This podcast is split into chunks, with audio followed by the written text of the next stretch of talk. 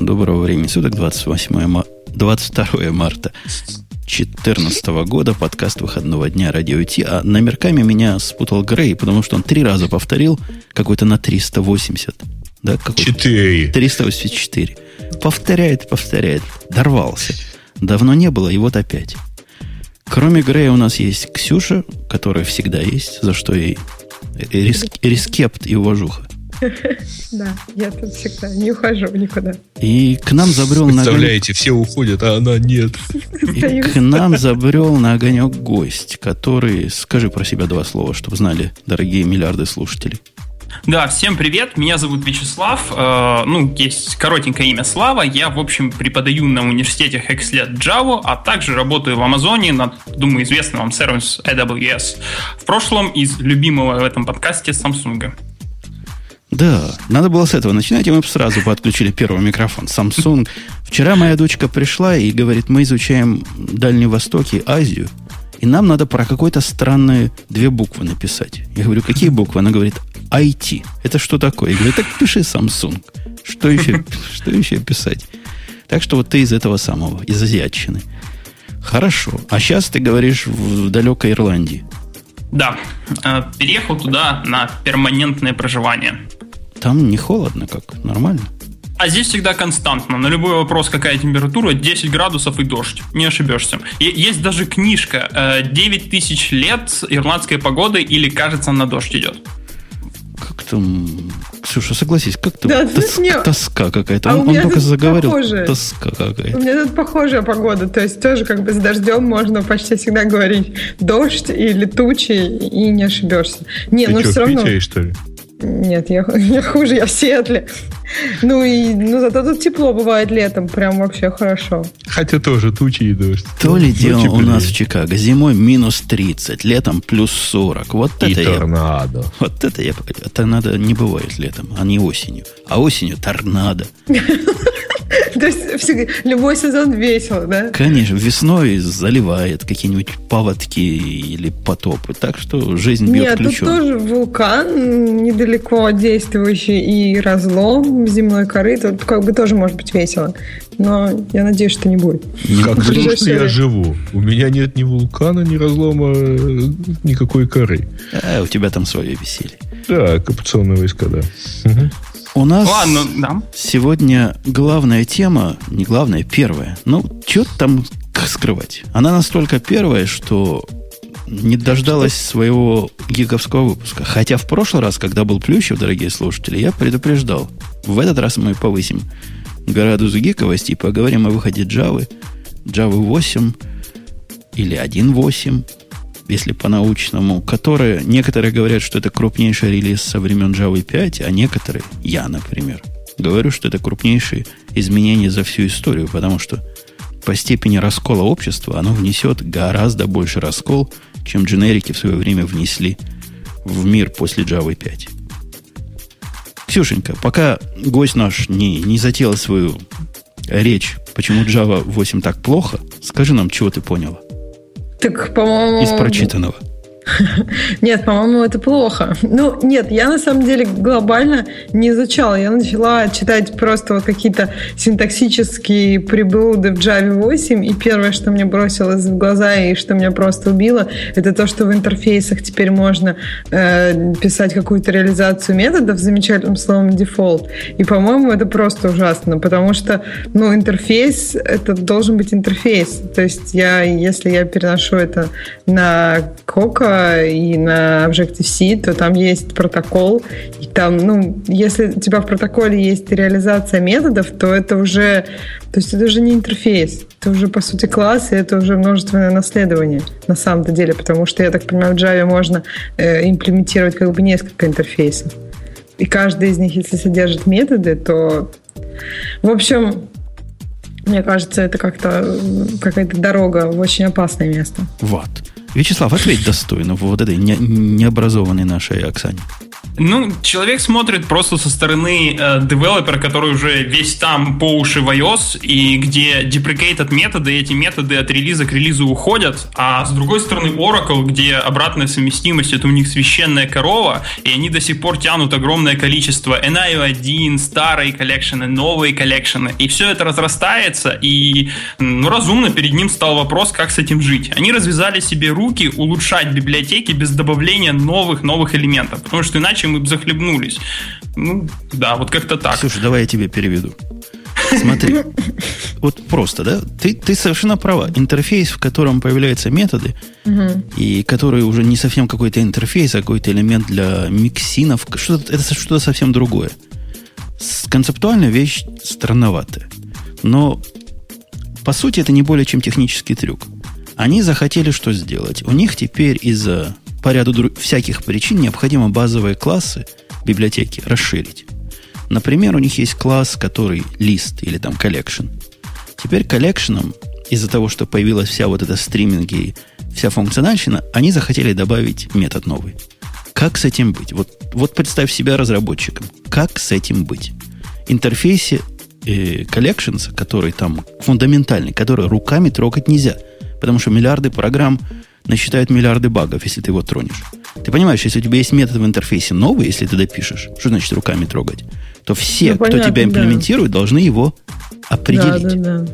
Это же, это же страшное дело это какой-то скала путь. То есть от каждой версии каждой версии совместимость ломается целиком и полностью, ну или более чем наполовину. Да нет, почему? Есть, кроме скала пути радикального, есть более адекватный, ну такой, на мой взгляд, очень адекватный путь, который, которым идет Apple в плане iOS.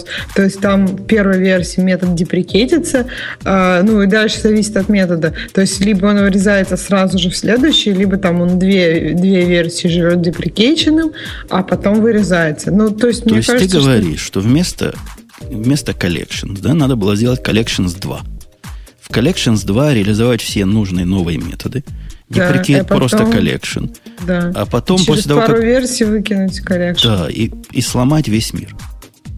Так, понимаешь, проблема в том, что мир так и а, будет жить вот на, на том старом, простите, там, мамонта, э, если его никак не форсить на улучшение. Ну, это тут... несколько идеалистический взгляд на жизнь. Я не знаю, как наш дорогой гость, но я вот переношу некоторые проекты вот уже три дня официально переношу на Java 8. Вообще перенос этот, во всяком случае сейчас, он чреват боком там и сям. И если бы вдруг у меня бы не было совместимости с предыдущими версиями, я бы страдал и плакал большими слезами. Но у меня совместимость есть. Я знаю, она никуда никогда не уйдет. И я совершенно спокоен. А у тебя как, Вячеслав? Ты как, за Ксюшу или за, за правильных пацанов? Не, я, я тут однозначно за правильных пацанов, потому что, ну да, у меня у самого есть либы, которые старые, которые я вообще не хочу переписывать. Я перешел на GDK новый, и да, мне надо, чтобы оно билдилось. Отлично, оно билдится, я туда даже залазить не хочу. И когда я общался с ракловыми представителями по поводу этого вопроса, вот чего ж вы так вот это все тянете, он мне сказал, да, у нас в офисе тоже куча людей хотела бы много чего переписать. Но если хотите новую Java, идите на Scala. Java 2.0 вам не видать. Мы вот будем это все тянуть.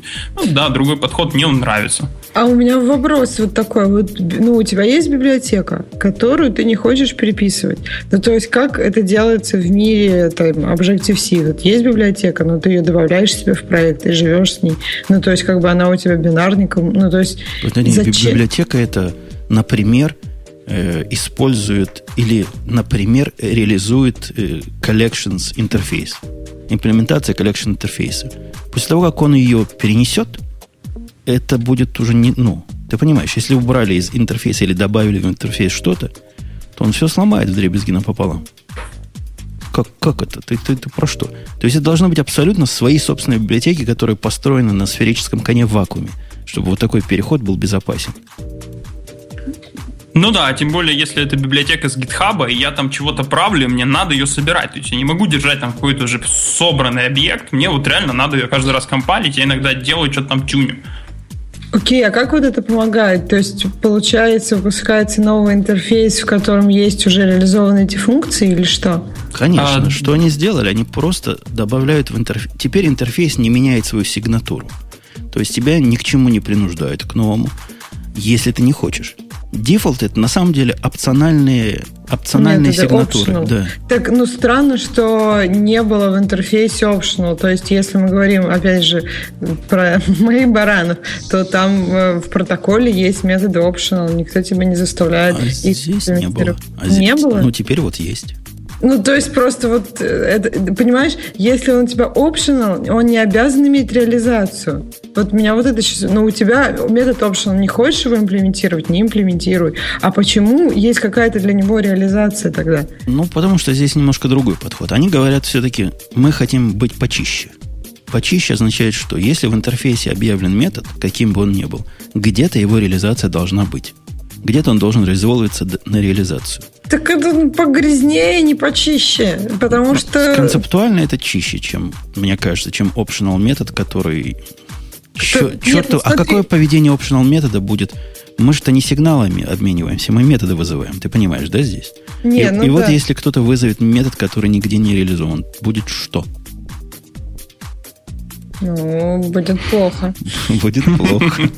Нет, ну то есть в Objective-C на optional методы э, ты спрашиваешь respond to selector, то есть отвечает ли этот объект на этот селектор. Ну и если вдруг ты его вызвал без этого вопроса, у тебя будет un- unrecognized selector sent to object, и это плохо, да.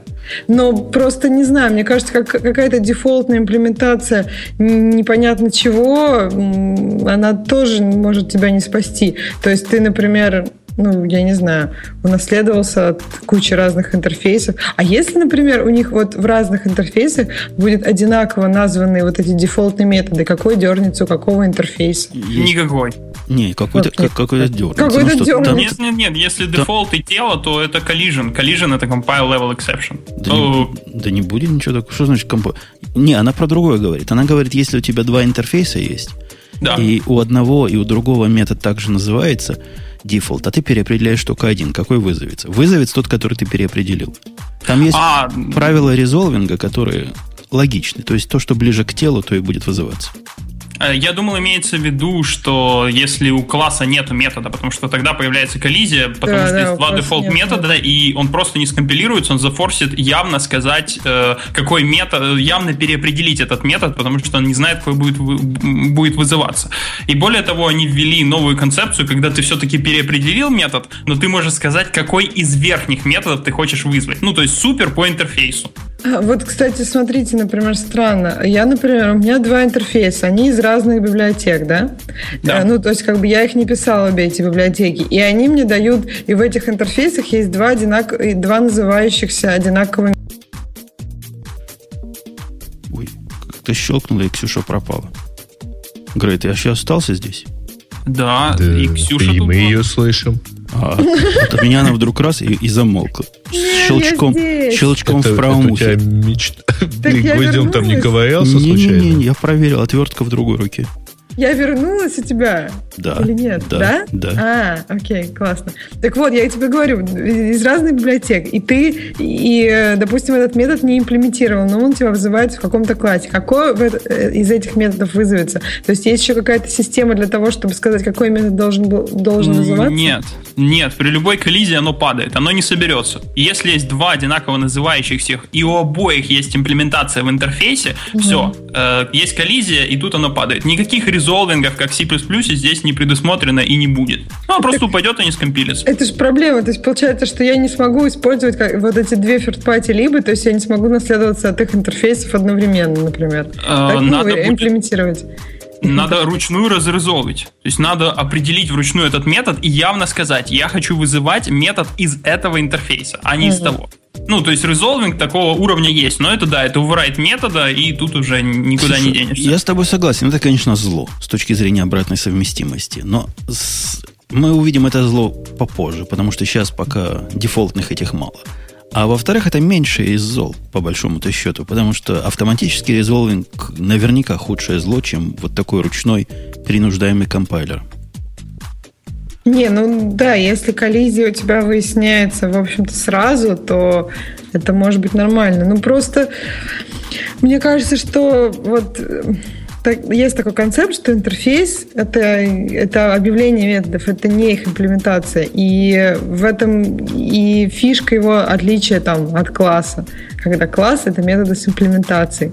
И если мы начинаем мешать это все, то, мне кажется, к чему-то хорошему это не приведет. В итоге, мне кажется, появятся какие-нибудь пур интерфейсы, в которых только, в которых не может быть имплементации. Ну, то есть, как-то происходит такое итеративное осложнение. Ты, ты, мне кажется, ты абсолютно права. Не знаю, что наш гость скажет на мое мнение, но я, в принципе, с тобой согласен. Это грязный трюк.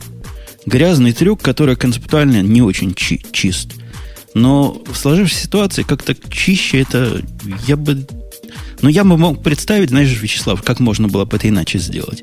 Можно mm-hmm. было определить опш- опционально возможность в интерфейсе, определять optional какие-то лямбды, которые есть или нету, понимаешь?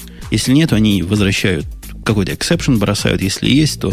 То есть это можно было сделать на, на базе их новых конструкций, о которых мы ниже поговорим. Но это было бы как-то как-то слишком. А ну, так, это да. проще. Я согласна, что это проще. Зафигарить туда прямо, прямо э, имплементацию, это как бы вроде как всем понятно. Как это? Плохо, но понятно. Но да, я согласна, что, может быть, надо было сделать просто дефолт, и чтобы он бросал exception, если, например, он вызывается неимплементированным или еще что-нибудь. Ведь это не так сложно отследить. В альтернативных современных языках, Ксюша, это, кстати, считается чуть ли не общим местом, вот эта часть, где интерфейсы или то, что у них вместо интерфейсов – могут э, иметь нечто подобное на дефолт методы. И они даже этим гордятся и разные паттерны строят, как вокруг этого разное устраивать. Это чуть ли на всех языках, которые на JVM построены, чуть ли не единственный метод множественного наследования. Так а действительно ли нужно это множественное наследование? Оно же порождает очень много вопросов на самом деле, которые, ну, которые сложно. Вот этот резолвинг весь, это очень нетривиальная штука, если делать его правильно, ну, в языке, и это нетривиальная штука, если его использовать тоже. Да, ну, просто... Конечно, множественное наследование это э, штука более чем сомнительная, с одной стороны, а с другой uh-huh. стороны, Java 8 версии как раз не в эту сторону смотрит. Дефолты вовсе не для множественного исследования придуманы, а как мы обсудили, для обратной совместимости. А все остальное, по большому счету, что они придумали, это как раз отход от э, идиоматического ООП и подход в то самое ненавистное многим функциональщину. Нет, мне кажется, что для чего это имплементировано в языке, это не означает, что оно будет использоваться так. То есть, хорошо, да, сделали это для обратной совместимости. А я а с сейчас... тобой не спорю. Я, я, я почувствовал некий запах скалы, когда увидел вот эту возможность. То есть запахло скалой, к которой я очень хорошо отношусь, но которую можно использовать как тот молоток против всех гвоздей. Некоторые да, будут стрелять гнуться. себе в ноги просто вообще, даже не начиная сильно программировать на скале, да? Но в дефолт методы, к которым мы прицепились, как пьяный до радио, это не самое первое, не самое главное. Потому что первое и самое главное это как, как Project Lambda это называлось? Так и назывался Project Lambda? Да, Project Lambda. Вот его реализация этого Project Lambda, которая с точки зрения внешнего наблюдателя выглядит как ну, как, как лямбды. Я не знаю, как еще описать. Как лямбды, которые теперь можно туда-сюда передавать. Это выглядит, по-моему. Mm. По, по сравнению с тем, что, что как раньше это было в Java, конечно, это было плохо, что многословно. Но, по-моему, было понятно, что, по крайней мере, что что-то создается. А сейчас, как эти лямбды выглядят, выглядят красиво и компактно. Но мне кажется, это можно, ну, только потом осознать, сколько у тебя там всего насоздавалось, когда ты эти лямбды красивые писал. Ты не права. Я, у меня в, в организации есть один чувак, который тоже долго, вот, вот, вот так долго, понимаешь, как ты. И пришел он ко мне и говорит, зачем, зачем вы все эти лямбды? Это ж, ну, это ужас какой, нечитаемо получается. И я ему в виде примера показал чуть ли не свою первую первое изменение в коде, который вот как раз лямбда использует. Сейчас я дам наш чатик. Не-не-не, ты не понял, по-моему, мою претензию. Я вообще как бы за, за лямбды, и мне это нравится. Не, я, я, я про читабельность, про читабельность и про то, что там происходит черная магия, ты абсолютно не права. Не-не-не, про читабельность тоже круче. Я тебе просто говорю, что раньше люди понимали, что они в этот момент делают. Немножко. Не, а сейчас Сейчас... Те, кто это увидел первый раз, они не поймут. Им кажется, что так все красиво и понятно. Вот пос, они... посмотри, ну, вот, посмотри на этот фрагмент, который я выдал сейчас на гора. Не то, что ну, идеал фрагментов, это было а чуть ли не мое первое знакомства Ага, с вижу, да. Java 8, но тем не менее это вполне пристойный рабочий вариант. Этот вариант рассказывает историю. Понимаешь? И теперь представь себе вот этот, вот этот фрагментик кода, тут сколько, 10 строчек, переписать на Java 7. О май гад, там будет, наверное, строчек сколько, 50 со всякими override и паблик. Причем, заметь, этот вариант, который автоматически работает параллельно и делает все, что надо в, в множестве конкурентно. То есть, ну, это страшное дело. У меня этот вариант, который был просто на Java 7, он был такой же, только на, на итераторах и форах, и без всякого параллельности, потому что лень было возиться с этим. Не то, что особо надо. То есть, ну, ладно, работает там 40 минут. Этот работает, по-моему, 7 минут. Не, ну выглядит красиво, но какие-то питончики и Руби похожи на самом деле. А вот здесь, кстати, на этом коде очень хорошо видно, как связана наша прошлая тема с нашей текущей, потому что они провели огромную работу по лямбдификации, они встроили лямбда везде, и вот прямо здесь у символсов вызывается parallel stream, и мы создаем стрим. Хотя стрим — это элемент коллекшенов, который ввели. То есть вот люди прямо за вас несли метод, его заимплементили, и он появился прямо в ваших э, библиотеках. То есть если вы сейчас имплементите лист, вы можете вызывать стрим и работать с лямбдами и с этим листом. И вы даже не знаете, за вас туда добавили эту функциональность. По-моему, круто и красиво. Да нет, то, что добавлена какая-то функциональность, это, по-моему, вообще для всех остальных, в отличие от джавистов, не является как какой-то радостью. Ну, нормально, каждый раз тебе добавляют какую-то новую функциональность, она появляется. Наверное, тут надо радоваться тому, что как бы не сломали обратную совместимость с чем-то. Вот в этом, наверное, э, настоящая магия, что новые функциональности есть, и она и не сломана назад. Потому что в других языках, ну да, у тебя постоянно есть новая функциональность от библиотеки к А, библиотеке. Подожди, а какой-нибудь язык ты мне можешь вспомнить вот так вот сходу, в котором подобного вида концептуальные сдвиги происходили бы на жизни текущего поколения? Ну, Objective-C, то есть там появились, например, блоки те же, которые... Ну, в смысле, даже это не Objective-C, это все они появились. Ну, то есть блоки — это достаточно концептуальная вещь, согласись. Что, что такое блоки? Это лямбда у вас так называются? Да. Ну, это лямбда для C, так называются. Ну, ну, может быть. Ладно, давайте ближе к нашим баранам. Значит, появились лямбда экспрессионы, которые основной и не, не основной, но первый функциональный элемент. Главный, на котором все остальное, по большому счету, можно построить. Появились, ну, это метод reference, ну, это такой синтаксический сахар, который вы, кстати, можете видеть в этом примерчике, что я вам выдал. Чисто, чтобы короче писать. Так в нем концептуально особого смысла в них особого и нету, да? Или я что-то упускаю? Нету никакого. Просто короткая форма записи. Смотри, а вот я же правильно понимаю, что лямбда функции — это объекты, ну, то есть создается еще один объект со всем, да, со всем, чем надо. Или нет? Это очень хороший вопрос. Здесь есть особая магия. Вот тут и скрыта эта магия. В седьмой Java они заинтродюсили новую инструкцию Invoke Dynamic. Эта инструкция позволяет вам, как девелоперам, самому решать, как будет происходить диспатчинг этого объекта. Иными словами, вот эта лямбда будет преобразована в функциональный объект, который реализует интерфейс, каким-то магическим образом прямо в рантайме. И в принципе можно это переопределять. Вот прямо сейчас, последний релизный Java 8, это будет сделано в виде нового инстанса класса, который реализует интерфейс. Вот. Но это может быть абсолютно как угодно. Отныне это не делается в момент компайла, это делается прямо в рантайме. Вот тут вот появляется магия, о которой мы говорили. То бишь, Ксюша, представляешь, что в будущем разные фреймворки, которые вокруг этого наворачивают, Как, как разные на- умники. Там понаделают вообще, потом не разберешься, что у тебя будет за лямбда, и почему она все так долго работает, и почему она выделяет кучу памяти на каждую мою функцию и так далее, да? Я поняла, я, я рада. Ну, ля- лямбды в том числе, и- это не просто лямбда, это в том числе и поддержка э, higher order functions, Да, не помню, да. как они по-русски называются, и Э, выше- функция высшего порядка. функции высшего порядка. И всякое разное, что вокруг этого можно не то, что придумать. Придумывать тут нечего, все, все придумано за нас. нас, да. Но, например, сквозь весь язык легко проходит э, то, что раньше в Java было прямо трудно сделать. Представляешь себе Java 7, Ксюшенька? Ну, Ты так, в Java что 7 да. у тебя есть какой-то лог дебаг сообщение, в котором тебе нужно напечатать чего-то и чего-то. Мгм. При этом ты хочешь, чтобы это чего-то как-то лениво делалось. То есть элементы ну, то есть, ленивой... Понятно, не вычислялось. Да, ленивой да. инициализации okay. были и раньше в, угу. в разных логических операторах. Но это было на уровне языка и было очень ограничено. Угу. Теперь же, если ты передаешь туда, вовнутрь, э, лямбду, угу. то вот твой прямой путь для ленивой инициализации, который это открывает... Фанк, по-моему, называется, да? Когда у тебя функция, которая не вычисляется. Просто лямбду туда передаешь, она не будет вычисляться при... Ну, потому что она лямбда, потому что она функция, а не значение. Не, ну, понятно, да. И это открывает большие возможности для разных странных вещей. Вячеслав, ты видел? У меня, кстати, основной, знаешь, наезд был, когда Java 8 ага. вышла. Какой? Я прямо наехал на них конкретно, говорю, ну что такое?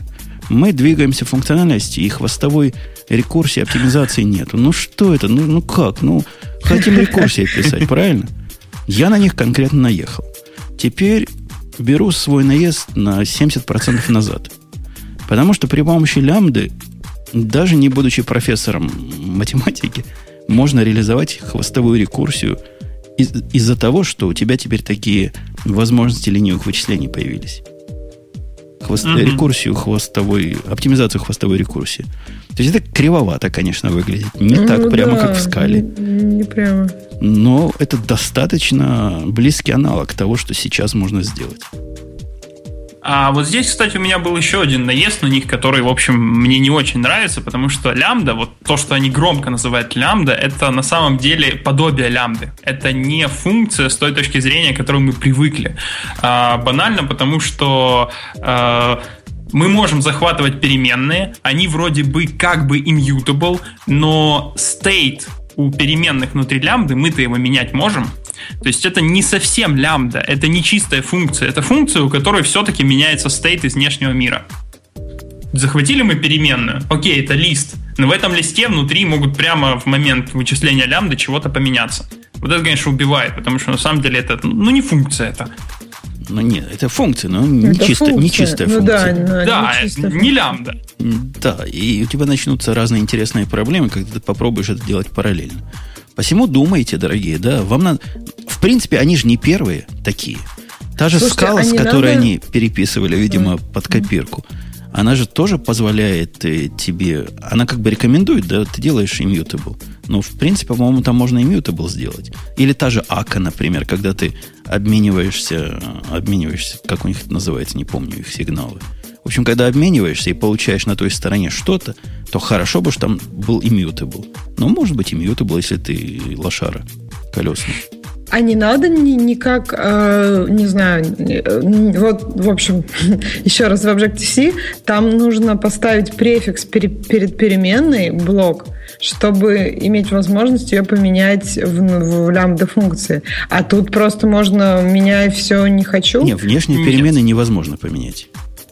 Они, а... они все вне скопа лямбды, все переменные автоматически понимаются как final. Но, но, и, видимо, Вячеслав это как угу. раз хочет Те, сказать, с immutability в Java прямо сильные проблемы. Внешний immutability, э, допустим, final list вовсе не обеспечивает тебе immutability его элементов. Да, ты а. не можешь создать новый, но ничего тебе не мешает модифицировать существующие. Ну, да. Я, да. Я, я прав? Я как раз это и снял с языка. А, ну, то да, есть ты и... должен сам передавать эти объекты, они у тебя должны быть не mutable, да? Ну, строго говоря, если я правильно помню, по-моему, там и mutable листы появились. Или, или это я не оттуда их утянул? Скалы? Там они вроде как всегда было, были, если про unmodifiable. Не, и, и, immutable, может, это я в Гуаве такое использую. В общем, откуда-то я immutable листы уже сто лет использую. Которые ну, глубоко, быть, да. глубоко immutable, то есть по-настоящему, по-большому. А как это возможно? Просто я писал про э, недавно э, библиотеку, которая на метауровне проверяет глубокую метабилити объекта. И, в общем-то, это практически нереально. Не, я, я так понимаю, вся это, это мы понимаем, что это невозможно сделать по большому счету. Но что хоть что-то можно сделать, не давать э, вызывать модифицирующие методы этих листов или просто их не иметь. Или бросать exception. Ну, хоть что-то сделать, понимаешь? В смысле, на уровне самого листа? То есть ты не даешь добавлять туда элементы и удалять? Не даешь делать add, не даешь делать put, но если ты достал элемент и поменял его, то ну, ну, да. его состояние... Нет, ну, мне кажется, что это, да, разные просто какие-то слои. То можно есть, есть... Деф, все геты сделать defensive, например, внутри. То есть это будет дорого, а. но это будет работать, правильно? Ну mm. да, если геты. Для гетов и путов в Java уже была реализация, а unmodifiable, который запрещает вот это все. Делает враппер вокруг и запрещает ложить оттуда и менять. Ну, как-то так. В Objective-C, кстати, там, что интересно, то есть там объекты стандартные, с которыми ты работаешь, они mutable все, то есть он из string, он из array, там он из dictionary. То есть если ты хочешь mutable, то это друг, ну, то есть это объект другого типа, и ты, ну, как бы, ты с самого начала понимаешь, что ты делаешь что-то mutable, и мне кажется, что, ну, такой подход как-то, что изначально у тебя immutable всегда, и это больше используется, мне кажется, это как-то ну, правильно, что ли. Они никогда, они наоборот, когда ты делаешь unchangeable, а изначально у тебя лист всегда changeable. Вообще Java 8 разделила, мне кажется, уже разделяет на наших глазах программистов на две категории. Программистов на Java, которые могут пить водку и получать от этого удовольствие, и которые мучаются за всех остальных. И для тех, которые мучаются за всех остальных, есть небольшие поблажки здесь. Например, расширение функциональности коллекций стандартных – это как раз путь, которым простой человек, простой далекий индийский программист, хоть как-то сможет прикоснуться ко всей этой магии. От него никто не требует э, дизайнить программу функционально. Но ему говорят, смотри, чудак, ты хочешь написать параллельную обработку какого-то своего лупа и сделать все это как-то понятнее и, и более человечески – уменьшить изменение состояния. Ладно, про состояние ему лучше не говорить. Сделать красивее, проще.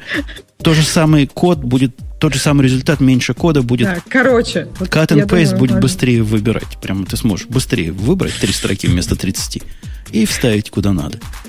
Вот collections как раз это, это как раз это круто в этом смысле. Я считаю.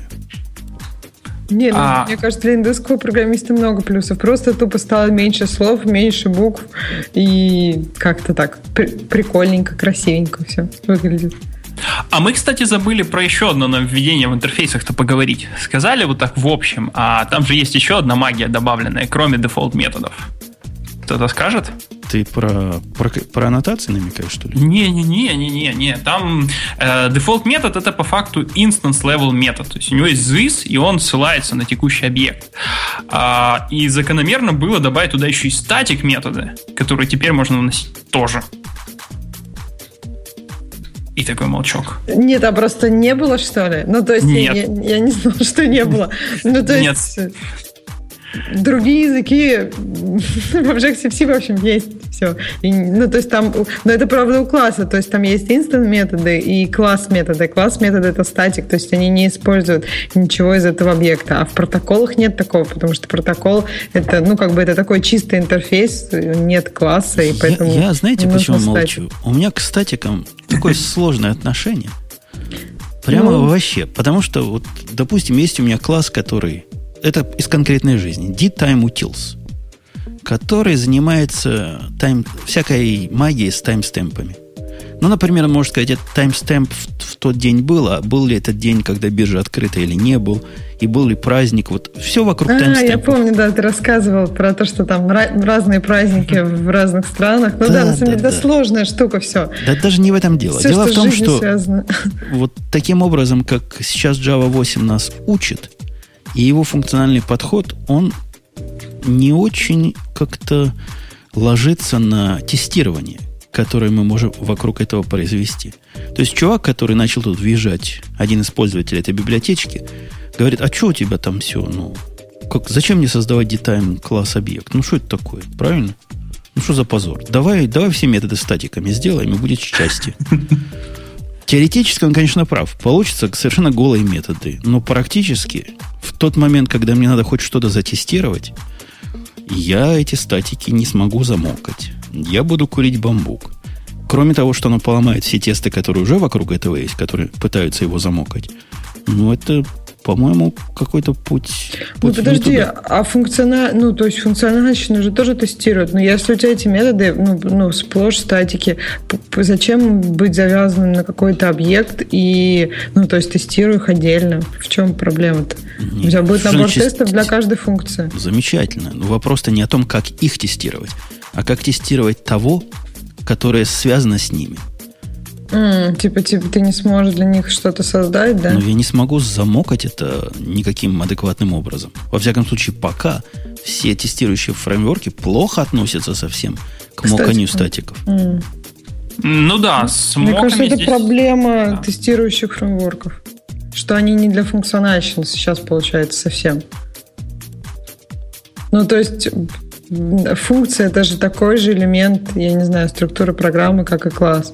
Ну, то есть, почему можно замокать класс, но нельзя замокать функцию? Ну, потому что раньше эта проблема не стояла ребром. Сейчас ну, она, похоже, станет. А по пока, пока я, я, я не считаю, что надо бежать, и как в книжках они вас учат, делайте все, все свои методы статиками, будет вам счастье. Ну, это же зависит от задачи. Просто, да, был пример, где вот, ну, да, статики плохо ложатся, а вот у меня, опять же, контрпример, где это было просто прекрасно. Вот есть у меня пакет, в нем интерфейс и три реализации. Я не хочу этот интерфейс э, ложить в этот пакет новые реализации. В общем-то, их три. Я бы хотел в интерфейсе сделать статик метод, который мне собственно, и делает новый, делает новый объект. Ты ему говоришь, сделай объект, вот такую реализацию, он это делает. Было бы прикольно иметь в этом интерфейсе единую точку входа. А три моих класса вообще сделать package local и сделать их невидимыми для остального мира. Вот раньше это нельзя было, вообще никак. Вот сейчас, пожалуйста, ты вообще скрываешь реализацию, такая себе жесткая инкапсуляция, где человек ничего кроме интерфейса не видит, и аж один метод. Дай мне реализацию. И можно еще и нум прикрутить, какую именно ты мне напомнил, как, как у вас в Амазоне.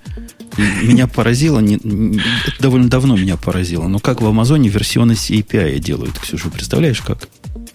Нет, но мне кажется, что это меня, будет смешно. Меня, меня этот подход прямо, знаешь, свежестью своей удивил. У них был, ну, я, видимо, только тогда вышел DynamoDB, и было DynamoDB, API, все дела от RPR 10 В определенный момент я увидел, что все эти, значит, deprecated мои API – и надо, у них новый top-level пакет появился, V2. И под этим V2 все те же самые пакеты, но теперь новые, понимаешь? Ну, красавцы. Красавцы, да, да, да. Не, лучше, лучше. Потом старый deprecated. Ну вот, они, видимо, там Objective-C тоже, как ты Нет, ну в Objective-C нет такого, что тебе, ну, то есть там появляются новые методы, но ты понимаешь, зачем они появились. То есть, например, я не знаю, то есть раньше были методы, там, не знаю, показать какой-нибудь там модальный контроллер, и у него не было комплишена. И, ну, то есть этот метод убрали, и теперь появился такой же, но с комплишеном. И ты понимаешь, зачем. Даже если тебе тут не нужен комплишен, ты делаешь nil, и все. Но зато, где он тебе нужен, ты понимаешь, зачем этот метод, зачем старый задеприкейтили. Чтобы покрыть окончательно тему коллекции, хотя новых коллекций, хотя, конечно, за две минуты не покрыть, надо сказать, и мы не промолчим, что коллекции эти пропагандируют и продвигают в широкие массы населения базовые концепции функциональных листов и функциональной обработки, функциональных коллекций. То есть все, что вы из какого-то другого функционального языка узнали, здесь примерно так же и будет работать. И это довольно круто. То есть переход, э, допустим, программисты на скале возьмутся за голову и пойдут обратно в Java. Для них этот переход не будет уже таким болезненным, как раньше. Ну и вообще, это хороший такой интро в функциональщину. Начните, дорогие слушатели, просто попытаться пользоваться новыми коллекциями. Ну, то есть к вашей коллекции слова стрим припишите или parallel stream и смотрите, что там дальше можно понаделать. Какие мэпы, какие редюсы, какие флеты сюда, флеты туда и так далее. Согласен, Вячеслав? Научиться чему-нибудь этим? Ну, возможно, возможно. Я вот тут больше согласен с той точки зрения, что не каждый, вот, вот не каждого. Не для, ну, да. не для каждого это. Мне кажется, надо начать, начните с какого-нибудь Haskell, изучите монады, попробуйте настоящую функциональщину, а потом возвращайтесь в Java уже с наслаждением и любовью к функциональщине. О, да, о, да, конечно, обязательно. Вот особенно и человек там на PHP 5 лет писал, вот ему как раз пойди сначала Haskell выучи, потом все поймешь сразу. Вот да, да, да. да. Java 8, Java 8, видимо, черпала свое вдохновение из разных мест. Ну, невидимо, я даже думаю, что это не, не секрет. Потому что вдохновение от нового DateTime и всего вот этой библиотеки работы со временем, которая была со времен всегда, более чем ужасно в Java, а, оно, конечно, из йоды, да? Но это просто гадалки не ходи. Йода Time сильно, сильно это заэффектило. Optional, которые у них появились, они явно посматривали во все остальные имплементации. Скорее всего, в скаловскую. Потому что на Guava оно как-то местами совсем не похоже. И optional у них получился красивый. Лучше, чем в Guave. Более концептуальный и более полный. И всячески рекомендую, вот, дорогие слушатели, если вы такие же, как и я, гонитесь за прогрессом, потихоньку переводите из йоды на, на стандартную, и optional вообще базара нема. Надо переходить. Он шире, лучше, глубже и и красивее. Ну, что еще из такого на, на вскидку? А что стримы? вот вкусного в Не, ну стрим, стримы мы же про новые коллекции поговорили. Это, это как-то рядом там, да? А, я понял, окей. А что вот для работы с датами, что там такого вкусного есть, что прям чем вы похвастаться бы хотели? Чего, наверное, нет в других? Да раньше было две концепции. Была концепция даты, была угу. концепция, ну, такая дата, которая и дата, и время, была концепция календаря, которая как бы позволяет твою дату адаптировать, доступ к датам адаптировать mm-hmm. к календарю. Mm-hmm. Все это было довольно убого сделано, и там еще и мютабилити повсюду было, да, по-моему, разные проблемы mm-hmm, все время да. вылетали. И это было настолько как-то по-рабоче-крестьянски сделано, что, что правильный чувак зали... написал отдельную uh-huh. date time, uh-huh. который сделал это правильно в котором и интервалы есть, в котором есть и инстант, в котором есть отдельно дата, отдельно время, если тебе надо, с которым, которым можно просто пользоваться, в отличие... Ну, чтобы ты понимала, каждый раз, когда ты дейт пишешь в Java, умирает один котенок в Индии. Понятно, за все было очень сурово. Ну, ясно, сейчас сделали хорошо, сейчас, сейчас сделали правильно, да. Тут угу. небольшое, небольшое, так сказать, достижение, но хорошо, когда оно есть. Расширили, кстати, стандартные коллекции не только функциональщиной, но и разным полезным, чего просто странно, что раньше не было. Например, сделать что-то, есть элемент присутствует, или сделать что-то, есть элемент отсутствует, и mm. так далее. Что еще хорошего? Что у нас еще хорошего такого мы упустили? А, да вроде все. Вот лямбда, интерфейсы и стримы. Это вот три таких ипостаси, на которых все держится в новинке. Ну да. Стримы, в смысле, это как бы функция у каждой коллекции? Uh, да, это то, что преобразует, ввели новую сущность стрим, это последовательность элементов, и стрим позволяет при помощи лямбд на эту последовательность элементов накладывать правила. Причем она это очень, очень хитро делает. Вот. Из примера, который Путун кидал, можно увидеть, что есть стримы, которые это все один по одному делают, а есть параллельные. Причем параллелятся они на заднем плане при помощи фрогджойна. Вот. И фрогджойн они тоже так нехило переписали. Причем, вот. причем тут есть подводный камень, что по, они фрогджойн так переписали, что у него теперь есть common pool. Так вот, да, если да. вы вот так прямо пишете, как в моем примере, то имейте таки в виду, что fork join, он сам по себе, значит, умный, и он по умолчанию выделит вам э, потоков по количеству процессоров, по-моему, да, такое у него правило. Или да. по количеству да. ядер. И угу. по, по сути это у вас один пул на все. Но нет никакой проблемы, если у вас есть немножко головного мозга, все вот это запустить... Э, это, как этот паттерн обратно называется, скажи мне. А, я не совсем понимаю, о чем ты сейчас. Ну, в нашей функциональщине появился паттерн, у которого есть даже имя какое-то, когда ты можешь в функцию передать в виде лямбды, собственно, исполнение. А... Как, какое-то название есть, но вы, вы поняли. В общем, mm. вот такой можно а, оболочку сделать из своего собственного fork join пула и туда передать всю вашу обработку вашей коллекции. Э, выглядит это просто. То есть вы не привязаны к общему полу, не бойтесь. Я поначалу боялся, потому что начитался всяких интернетов, там, ой, как теперь? Я ненавижу Java за это, писали люди. Подожди, а почему плохо? Ну вот создали тебе пул, ты его юзаешь, все это твое распараллелилось. А какую проблему ты пытаются решить? Ну, а представляешь, если у меня пул распараллеливается здесь, и где-то одновременно этот же пул распараллеливается там. И в этом случае, наверное, нет смысла каждому полу давать по максимуму количеству процессоров, да? То есть, а в некоторых случаях, например, если у меня пол на, завязан не на аю, и распараллелизации как особо и не надо, мне пару потоков бы хотелось. Там, ну, чисто, чтобы в параллель что-то было. А здесь хотелось бы 6. А здесь хотелось бы 4. Мне нужен иногда контроль. Mm, и ты, у тебя есть этот контроль. И контроль это можно при помощи совсем простой личной магии, этот контроль mm. добавляется в раз. Просто, по идее, э, наверное, хорошо было бы, э, чтобы, ну вот в iOS есть этот э, GDC, когда у, у него есть пул, и он как бы сам распределяет твои задачи. То есть ты просто ему сабмитишь операции в очередь, и он сам решает, как бы, как это все распределять. То есть тут у тебя получается на каждую задачу он пытается занять весь пул а, а там твои задачи, ну, твои очереди распределяются. Ну, то есть, не мне то, кажется, что занять весь пул, он будет черпать из общего пула. Сколько вычерпает, mm. столько и будет. Это решение вполне нормальное. Но тут есть противоречие определенное. Потому что э, привлекательность вот такого параллель, параллелизма, который тебе из коробки дан, предполагает какой-то уровень ну, минималь, минимального понимания того, что ты делаешь. А, Но с другой стороны, даже чтобы стримами пользоваться, нужен уже какой-то более чем минимальный уровень. В общем, тут, тут есть такая курва обучающая. Курва это прямо есть, и индийские программисты будут на нее смотреть со страхом. Мне кажется, что для стрима не обязательно, извини, перебила, сейчас скажу, в общем, для стрима не обязательно что-то сильно понимать. То есть, если, например, человек пришел из того же Руби, там, по сути, везде у тебя есть такое, как, такая концепция, что ты можешь что-то там для каждого элемента массива запустить или еще что-то. То есть люди могут понимать стрим не как функциональщину, а как там просто цикл. Вот они себе вот так представляют и все. Ну, это очень, очень, особ, очень особое понимание, да.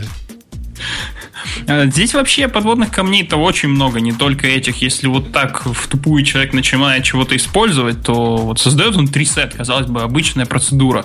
Создает он компаратор при помощи лямбды. А потом попробует этот трисет взять и засериалайзить. И вот будет сюрприз-сюрприз прямо в рантайме. Особенно если тесты не написал, потому что лямбда это как бы компаратор, который где-то там сторится, а Java его попробует сериалайзить, и оп, а serialize type там не внесен. И все.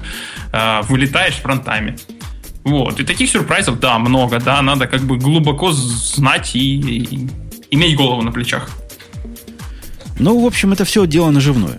Я думаю, со временем народ потихоньку начнет на это переходить. Не все.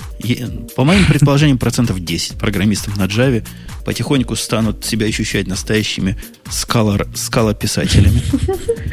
Как-то тут все похоже вот с Android и iOS. То есть на новый Android там переходит 10%, на iOS на новый переходит 80%. И так же, как ну, в новые фишки в языках. То есть когда появляется какая-то новая фишка, я не знаю, очень быстро там все GitHub проекты, и все уже используют что-то новое. А у вас тут опять 10%? Почему не все перейдут на это?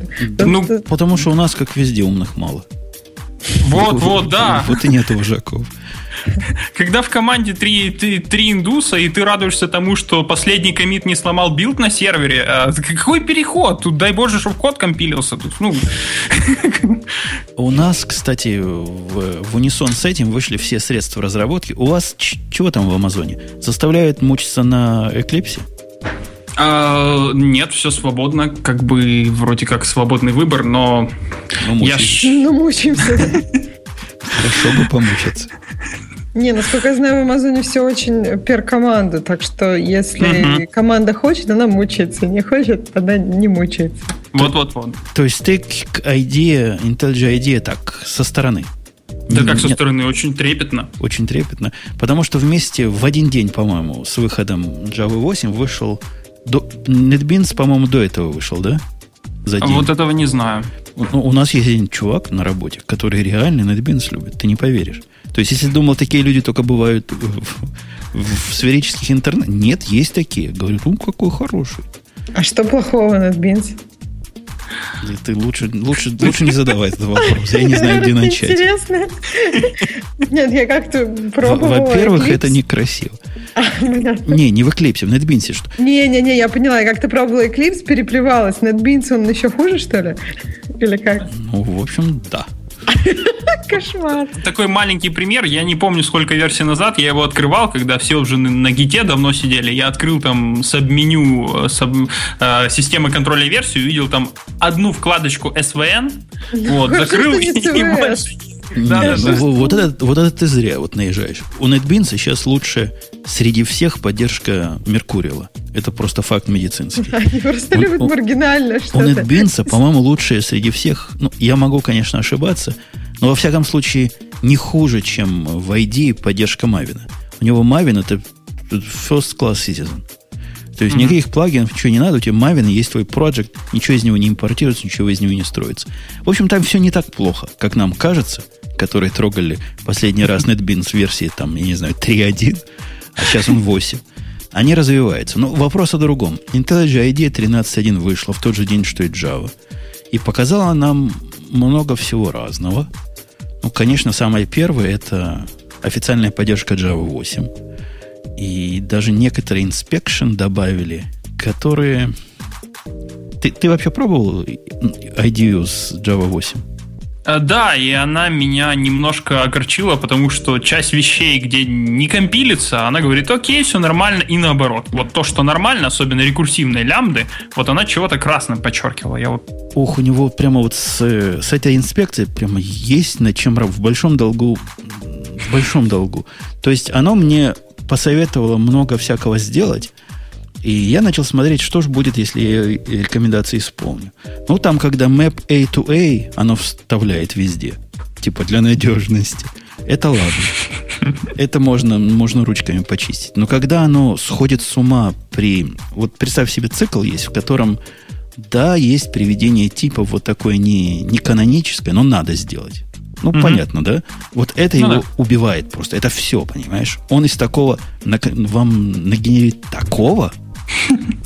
что ты смотришь думаешь, господи, что ж они пили такое? Это даже, наверное, не пили, а курили. Курили, да, наверное. Слушай, а с перформансом у них как? Я вот просто знаю Java-программистов, которые от того, что не хотят открывать IntelliJ IDEA, используют Vim и разные плагины для него, чтобы посмотреть там сорцы, например, андроида.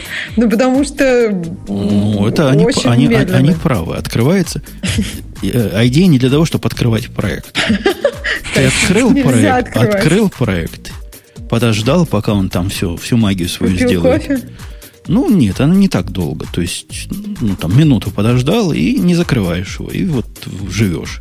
Надо тебе несколько, у тебя несколько этих ID открыто, и все, и они все сожрали всю память, да, тогда, в этом случае? Ну, ну память, память, память дешево стоит. Ну, что-то. У меня открыто их штук 8 параллельно на скромном компьютере всего 16, 16 гигабайтами гигов? памяти. Да. Ну да, да, да. Не, у меня тоже 16 гигов, но я не ждал. У нас с Xcode, конечно, все шикарно в этом плане. Нет такого, что прям минуту. Но AppCode, вот, который на том же движке, он такой же, да. То есть ты открываешь проект и потом ждешь. Ну, что в IDE хорошо сделано, вот реально хорошо. Я не знаю просто, как в Eclipse, я не смотрел. Э, вот этот бэкпортинг. Они, они же не успели выпустить следующую версию. И забэкпортили Java 8 прямо в Kepler, то есть текущий релиз если я ничего не путаю. Я не знаю, как там сделано, но то, что в идее они добавили возможность посмотреть, а как же именно магия устроена, вот то, что ты, Ксюша, спрашивала. Угу. Ты видишь какой-то мэп. Господи, угу. какой-то мэп. Куда оно идет? Чего? Во что оно? Вот здесь можно, можно посмотреть, где, ну, где это, да, это, это big deal. Как бы, конечно, это опять же, как вы говорите, для умных, но, ну, то есть, как бы, если человек не хочет там go deeply, то он не будет это смотреть. Но вообще это, мне кажется, полезно. Пони- понимать, как оно вообще работает. В общем, молодцы они. Они еще молодцы, потому что я не переходил на 13 версию. Мне было просто лень. Потому что 12 у меня и так работало. А тут уже как бы выбора нет, то есть заставили. Заставили, вот и перешел. Второе большое, что у них добавилось, ну, кроме Java 8 поддержки со всех сторон, и рефакторинга, и инспекции, и все дела, и понимания, появилось... Эти черпали явно из, э, из Sublime, да, мне кажется. Multiple Selection, когда можно многострочный курсор иметь. Это, mm-hmm. это, это реально крутая вещь. Вот а если, зачем? Ну, представляешь, у тебя какой-то какой-то кусок кода, который вот, mm-hmm. а ты хочешь в этом куске чего-то там поменять. Ты, ты зайди на их страничку, это трудно объяснить. Когда да, во многих местах поняла, сразу что-то хочешь поменять. В местах, да. То есть, например, у тебя строчки там какие-то похожие. Я, кажется, поняла, да-да-да. И ты выделяешь это. Да, о, вот тут я зашла, да. Прикольно, интересно. Это, это, это конкретно полезная фича, которую я для этого запускал Sublime, чтобы такие вещи делать раньше. А это как в Vime вот это вертикальное выделение, когда несколько частей выделяешь и сразу на всех строках Ну, тут как бы круче, мне кажется, чем вертикальное. То есть вертикальное выделение, оно же, ну, как бы четко по вертикали. А тут я так понимаю, что оно, оно может начинаться с разных немножко мест у тебя. Тут То не просто вертикальное не выделение, а тут еще как, я не знаю, пользуешься ты Sublime, вот как Select All, когда ты можешь выбрать один и тот же фрагмент и продолжить его редактировать одновременно во всех строках, независимости от его вертикальности. Да, То да. круто. Кроме того, вот такой всякий рефакторинг, например, ты выделил кучу, вот вертикально, да, каких-то фрагментов, mm-hmm. и можешь всеми camel case или snake case на всех применить, понимаешь? Mm-hmm. То да, есть оно, оно у них круто сделано. Это просто красавцы. Просто молодцы. Как оно все это быстро работает, да, вот эти мелкие фичи? То есть проблема только в начальной индексации. Ну, как, те, как тебе... Некоторые фичи работают реально быстро. Некоторые фичи удивляют тормознутостью. Например, если вы в 13 ID нажмете Shift-Shift, волшебную комбинацию, которая вам покажет... Это как бы универсальный поиск во всем. Mm. По умолчанию оно работает как э, список текущих, по-моему, в Workspace открытых файлов. И вот ты по нему можешь сразу поискать и повыбирать. Так вот здесь по какой-то причине, неведомой мне, если вы попытаетесь писать там что-то, ну то есть укращать, фильтровать ваш список, угу. это работает как-то странно медленно. То есть необъяснимо медленно. Вот я нажимаю Не, ну буковку. Search, оно и, и все. прошло там 400 миллисекунд. Понимаешь? Котята ну, подохли за это время, страшное дело а мы все еще, значит, ждем. Оно должно Нет, за 400 тобой. 400 миллисекунд, это, ну, как бы ты успеваешь это заметить, но это не так, что прям, чтобы очень долго. Ну, может, 450. Но, во всяком случае, больше, чем комфортные мне 250 миллисекунд, когда я ну вряд ли успел заметить. Ну, комфортный, да, где-то примерно 300, да. Интересно. Ну, Появилось, появился у них еще из новых вещей Back in Time Java Debugger – что на самом деле, когда я рассказал нашему пользователю из, из Eclipse, он сказал, да вы что, у нас такое давно уже было. Ну, вот этот плагин, видимо, работал в Eclipse всегда, а у нас это типа big deal. Вячеслав, это типа степ, степ назад? Это а... типа степ по, и степ назад, и степ по времени, и, э, и расследование программы, которая сейчас не бежит, а которая вот ты вот по, Понимаешь, запускаешь а. прямо вот сейчас то ли из дампа, то ли... Дебажишь во все стороны, короче. А, но при этом должен быть Прикольно. полный дамп, то есть весь срез, срез всех переменных, которые были, и... Ну, оно, ну, как... оно само это умеет сохранить, то есть в этом как бы фишка. А во-вторых, ты можешь прямо вот, как дебажишь кнопкой, ты можешь прямо ага. Э, кронон запустить и просто подряд идти, а потом, оп, а что у меня там раньше было? Бах-бах-бах, по фреймам попрыгал, кликнул туда, и с этого места дебажишь опять. Ну, это круто, только это же наверняка съест всю память. Ну, память, что нам память? Память дешево стоит. Это вообще для слабаков. Надо не дебажить, надо в голове Ю, все юнит, дебажить. Юнит-тесты как раз уменьшают необходимость дебага, но когда надо вот такое, то это Да, да, да, иногда бывает надо. Ну, мне кажется, вот эта фишка назад, ну, нет, она, конечно, была бы прикольна, но я думаю, что это не так прям must-have. Да как, как же не must-have? Ну, смотри, если ты ну, что ты можешь сделать вот в обычном дебагере, когда ты переключаешься между фреймами? Ну, только минимум всякий, правильно? Ну. Ты можешь посмотреть то, что сейчас в разных фреймах происходит, в разных ну, потоках или в разных состояниях. А, а как оно таким стало? Это же главный вопрос. А почему оно, опаньки, оно упало? А почему? А, а, а как дошло? Хочешь подняться поверх, поверх, поверх? И посмотреть по шагам, как мы до жизни такой дошли. Ну, господи, поставь бряку. Да, поставь брекпоинт, заново запускай. А вдруг эта ситуация раз в сто лет возникает, то как это прилив или погода на Марсе меняется. Ну, ну да, несмотря... тогда надо подумать. Все. Несмотря на то, что очень крутая фишка, по-моему, ее действительно не очень часто будет использовать. Я вот хорошо, что мы это озвучили, я пойду специально это посмотрю, но я помню вот Visual Studio, когда они то же самое вводили, это было, наверное, году так седьмом или восьмом, если не раньше. Вот. В Eclipse оно уже давно было. И вот сейчас, когда вышла идея, все начинают говорить, а у нас это давно было, и я как юзер идеи говорю, вау, оно, оказывается, уже где-то было, э, как бы не очень ее юзали, и здесь, наверное, ну да, в 10% случаев, может, когда-то и надо. И я даже буду юзать, но как-то не часто. Ну, конечно, это та фича, которая редко нужна, может, раз в жизни пригодится, но когда без нее просто жизнь трудна может оказаться. Ну То да, я согласна, что если случай. редко да, воспроизводится, то, может быть, действительно ты, ты прав. То есть, оно раз в сто лет воспроизвелось, ты отшагал назад и понял, в чем проблема. А если как бы перезапустил еще раз, и она больше никогда не воспроизведется, это действительно увеличит время разбора этой проблемы. Согласна. Так в тот один случай она будет выключена. Я сейчас пойду посмотрю, что у меня память есть. Ага, оно мне фреймы все держит. Отключу эту фишку, и вот потом вот в тот один случай буду чесать репу и вспоминать сказать, а, точно, выключил же. Ты пессимист. А, а вдруг повезет. Еще одна полезная фича, на которой, наверное, можно IDEO завершать хвалить. Потому что, ну, IDEO, ну, слушайте, вы нас слушаете, да, IntelliJ? JetBrains, да, вы слушаете нас. Вы видите меня? Ладно, вы меня не видите, вы представьте меня. Вот даже, Грей, ты не спишь? Нет, не сплю. Ты, ты представь меня, да? Я же на вид честный чувак. Правильно? Ага, такой весь ну, брутальный, честный чувак. Очень честный. И когда я покупаю идею, которой мне продается лицензия на то, чтобы я использовал одновременно на одном компьютере, могу поставить на многих, вы понимаете, что я когда буду использовать ее, установленную на двух компьютерах, я не могу хакать правой рукой на одной клавиатуре, а левой на другой. Ну, не, не Бетховен, не Моцарт. Но вы же, дорогие мои, но вы же не даете это сделать. Вы заставляете меня пойти, записывайте, дорогие слушатели, мультикаст 230.003 закрыть, чтобы ваша идея не выбивала меня на втором компьютере, когда на первом запущена.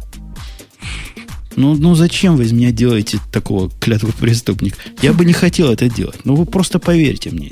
Мы честные люди. А кто нечестный, тот просто закроет фаерволом этот порох дребезги напополам и будет всем счастье. Подожди, а ты сейчас как поступаешь? Ну, именно и закрываю, потому что я честный. Я не хочу каждый раз вот это сообщение видеть, которое, кроме того, с багом сделано. Ну, то есть оно каждое, видимо, 5 минут пропускает, проверяет, и каждые 5 минут дает такое сообщение. И чтобы закрыть его, надо нажимать Прошло 50 минут, значит, 10 раз нажать. Yes, yes, yes, yes, yes, yes. Или no, no, no. Но это невозможно. Так это же сделано, чтобы разные пользователи, да, не использовали. То есть ну, просто я же честный, да, сказать, я же честный. И защита это совершенно нерабочая, вы понимаете, что если можно, ну, даже скажу вам название программы, которая вам поможет это сделать. Программа называется э, Little Snitch, которую я исключительно для этого поставил на все свои компьютеры, на которых работаю. Видишь, ты еще кому-то работаешь, ну, в смысле, она бесплатная или толстнич или платная? Платная. Вот видишь, ты еще кому-то заплатил, чтобы это организовать. Может быть, Little Snitch это такая дочерняя компания IntelliJ То есть мы, мы не будем учить их, как продавать продукты, они сами знают. Postfix Completion у них появился, которая фича весьма странная для тех, кто думает наоборот. Но, наверное, полезная. Что это значит? Это, представляешь, Ксюша, пишешь ты кусок, кусок чего-то, угу. до конца дописала и понял, ой, а вначале я что-то забыла вписать. Ну, там, допустим, new слово, да, забыла вписать. Угу. У вас же бывает new. Угу. И ты можешь прямо, продолжая писать, как бы продолжаешь писать new, и он тебе позволяет completion сделать в другую сторону. Понимаешь? То есть как? пишешь ты точка new, он понимает, а, new-то с этой стороны быть не может, а должно быть с той стороны. И опаньки тебе туда перенесет. Ну, сохраняет тебе движение стрелочками. Прям как-то сурово. Слишком много он знает. Ну, да, имеет свои гитики. Да. В общем, красавец. Ну что, на этом, я думаю, разговоры про Java и про всякие прочие гиковские темы. Мы всего час про это говорили.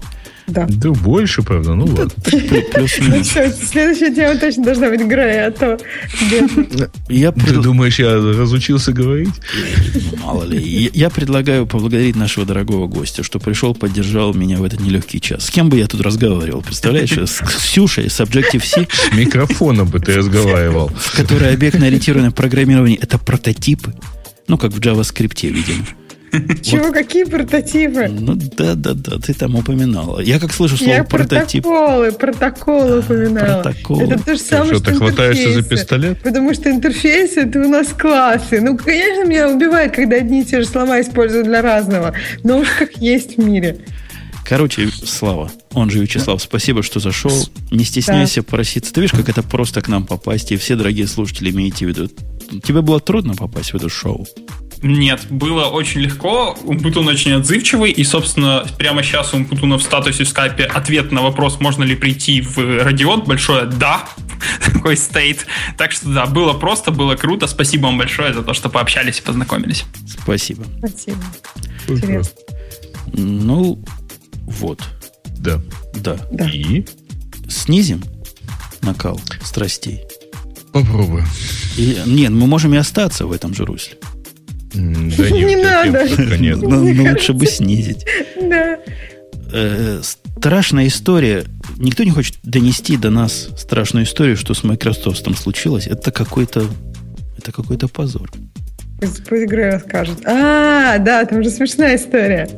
Ну, что, искали, так сказать, товарища, который типа...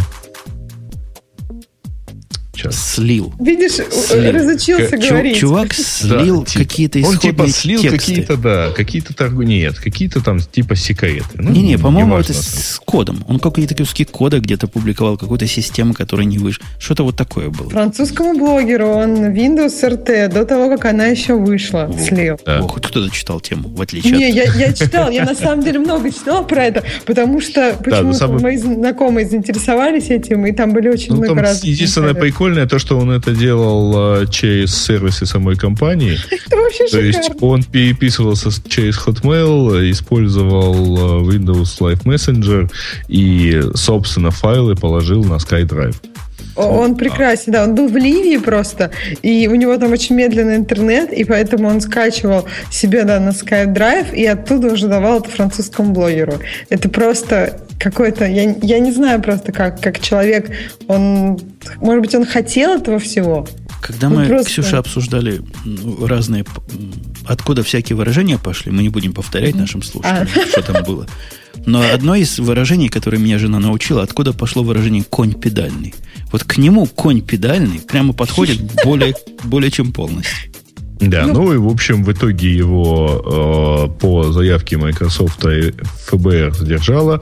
Но, насколько я понимаю, ключевая точка в этом э, в том, что э, собственно, Microsoft фактически нелегально проверила его почту, его личные, э, э, так сказать, параметры. Ну да, там было интересно. Его личные аккаунты, и вот, вот в этом, собственно, весь скандал. Там Балмер когда-то говорил, что мы, в отличие от Гугла, ну, торжественно как бы заявлял а, со- с, как бы, с, мы- как бы, с точки, с- как SEO Microsoft, что вот мы, в отличие от Гугла, никогда не читаем вашу почту, а тут получается, что они взяли и прочитали его почту. Там еще интересно, ну, вообще, хочется сказать, что этот товарищ, он не программист. Просто много где написано, что это российский программист. Он как бы не программист, он был, ну, то есть он такой какой-то solution архитект, что-то, Мусор выносил. типа такого. Нет, ну, то есть он, он- это не программист, он работал в российском офисе Microsoft, где нет программистов. То есть это немножко другое. Может быть, он действительно не особо... Ну, трудно поверить, конечно, что он не понимал, что положив что-то на SkyDrive, это доступно Microsoft в любом виде. Подождите, а почему Грей говорит, что это они нарушают? У них же написано, вот у них есть версия агримента, в котором написано черным по белому, что Microsoft оставляет за собой право просматривать контент для целей, чтобы, значит, этот агримент, ну, инфорсить. Если вы понимаете, о чем я говорю. Это как раз тот самый случай, а, нет? Ну, насколько я понимаю, там, по-моему, его поменяли после этого. Э, ну, не факт. На самом деле, там в этом агреементе написано, что они могут раскрывать, доступаться или раскрывать эту информацию, чтобы защитить э, права и имущество самой Microsoft. Ну, вообще, да, получается, они могли честно это все посмотреть, потому что это права и имущество самой Microsoft. Ну, другое дело, что это немножко плохо с точки зрения вообще общей, так сказать, э, атмосферы, потому что э, в подавляющем большинстве сервисов все-таки сервисы стараются подчеркнуть, что они не могут вообще никак посмотреть, по, кроме как по заявке соответствующих органов там, того же ФБР. Вы, помните, вы помните скандал с дропбоксом, какой был, который тоже как бы до этого не могли смотреть, а потом оказалось, что не хотят смотреть. Нет, ну смотрите, идея-то в чем? Если ты можешь как-то, э, ну, если есть какой-то механизм для forgot, forget your password, то они по-любому могут смотреть. Так ведь? Потому что Нет. иначе, если все, если все шифруется только твоим паролем, который есть только у тебя, а, но нет ни в каком виде у них, то получается, что ты никак не можешь, если ты забыл свой пароль, то нет такой информации, чтобы можно было декриптовать какие-то твои данные, которые у них хранятся. Да, ты права. То есть, если ты можешь такого. восстановить пароль, да. то значит и они могут сделать могут. все с твоей Все, почтой. они могут сделать то же самое. Они могут резетнуть тебе пароль там в каком-то виде, и дальше уже начинать все это скрывать. Не-не-не, Тут э, понятно, что если, так сказать, взять сервер, вытащить его из стойки и унести его и проанализировать побитого, то, в общем, в итоге его можно проанализировать. Да нет. Да ты, нет, да не нет. надо Если, если твоя информация шифруется да. одностороннем я... порядке, то ничего ты не можешь сделать с этим. Не, не, не, я не говорю про... Подожди, подожди. Я не говорю про то, как вот уйти, если оно все зашифровано. Я в, про то, как оно выглядит там на самом деле, условно говоря, в сервисах, сервисах, которые хранят пользовательскую информацию. То есть, разумеется, вообще говоря, она доступна на, на, на каком-то там побитном уровне. Но все эти сервисы при этом разработали достаточно много всяких там э, хитрых э, способов, которые э, так или иначе гарантируют, что там мало кто туда сможет доступиться и сделает это только, ну, имея какие-то неоспоримые права. Ну, точно не сама компания в целях защиты, например, чего-нибудь там самого себя. Как так это нет, ну, написано если сама Microsoft. Компания теоретически это может сделать, то как бы, ну, что, то есть вопрос, что ее останавливает. Только какие-то этические соображения. Ну, а этические ну, соображения репутация. пропадают, да, пропадают, когда э, крадут у, у этой же компании. Я не пропадают. уверен, на самом деле. Ну, то есть я не уверен, что э, вот подобные вещи, они должны как-то э, ну, оправдывать э, нарушения, ну, или подобные искажения пользовательского соглашения. Вообще я с Греем согласен. Скорее, больше, чем с тобой, Ксюша. Я понимаю, они в своем праве. И, собственно, тут даже, наверное, и спорить не с чем. Но пахнет это плохо. Особенно, ну, а особенно на фоне и это, это, это вот как вот эта дискуссия про, про Украину, да? А, а, вы, а вы же ввели войска в Ирак. Ну вот его поступок это его поступок.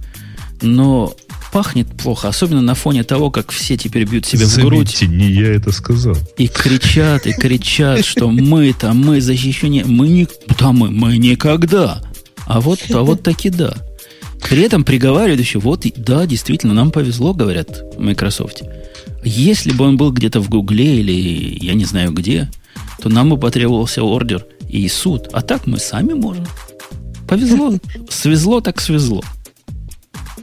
Попался ну, конь педальный. Ну, в общем, да, там... Ну, вот интересно, если бы он, да, юзал там Dropbox или что-нибудь, или там для своей почты юзал бы Gmail, то, то это было бы дольше или, или как? Вообще вскрыли бы они было, все Было постановление суда, которое наверняка, если были достаточные причины, и достаточные доказательства, и я не знаю, чего там суду надо.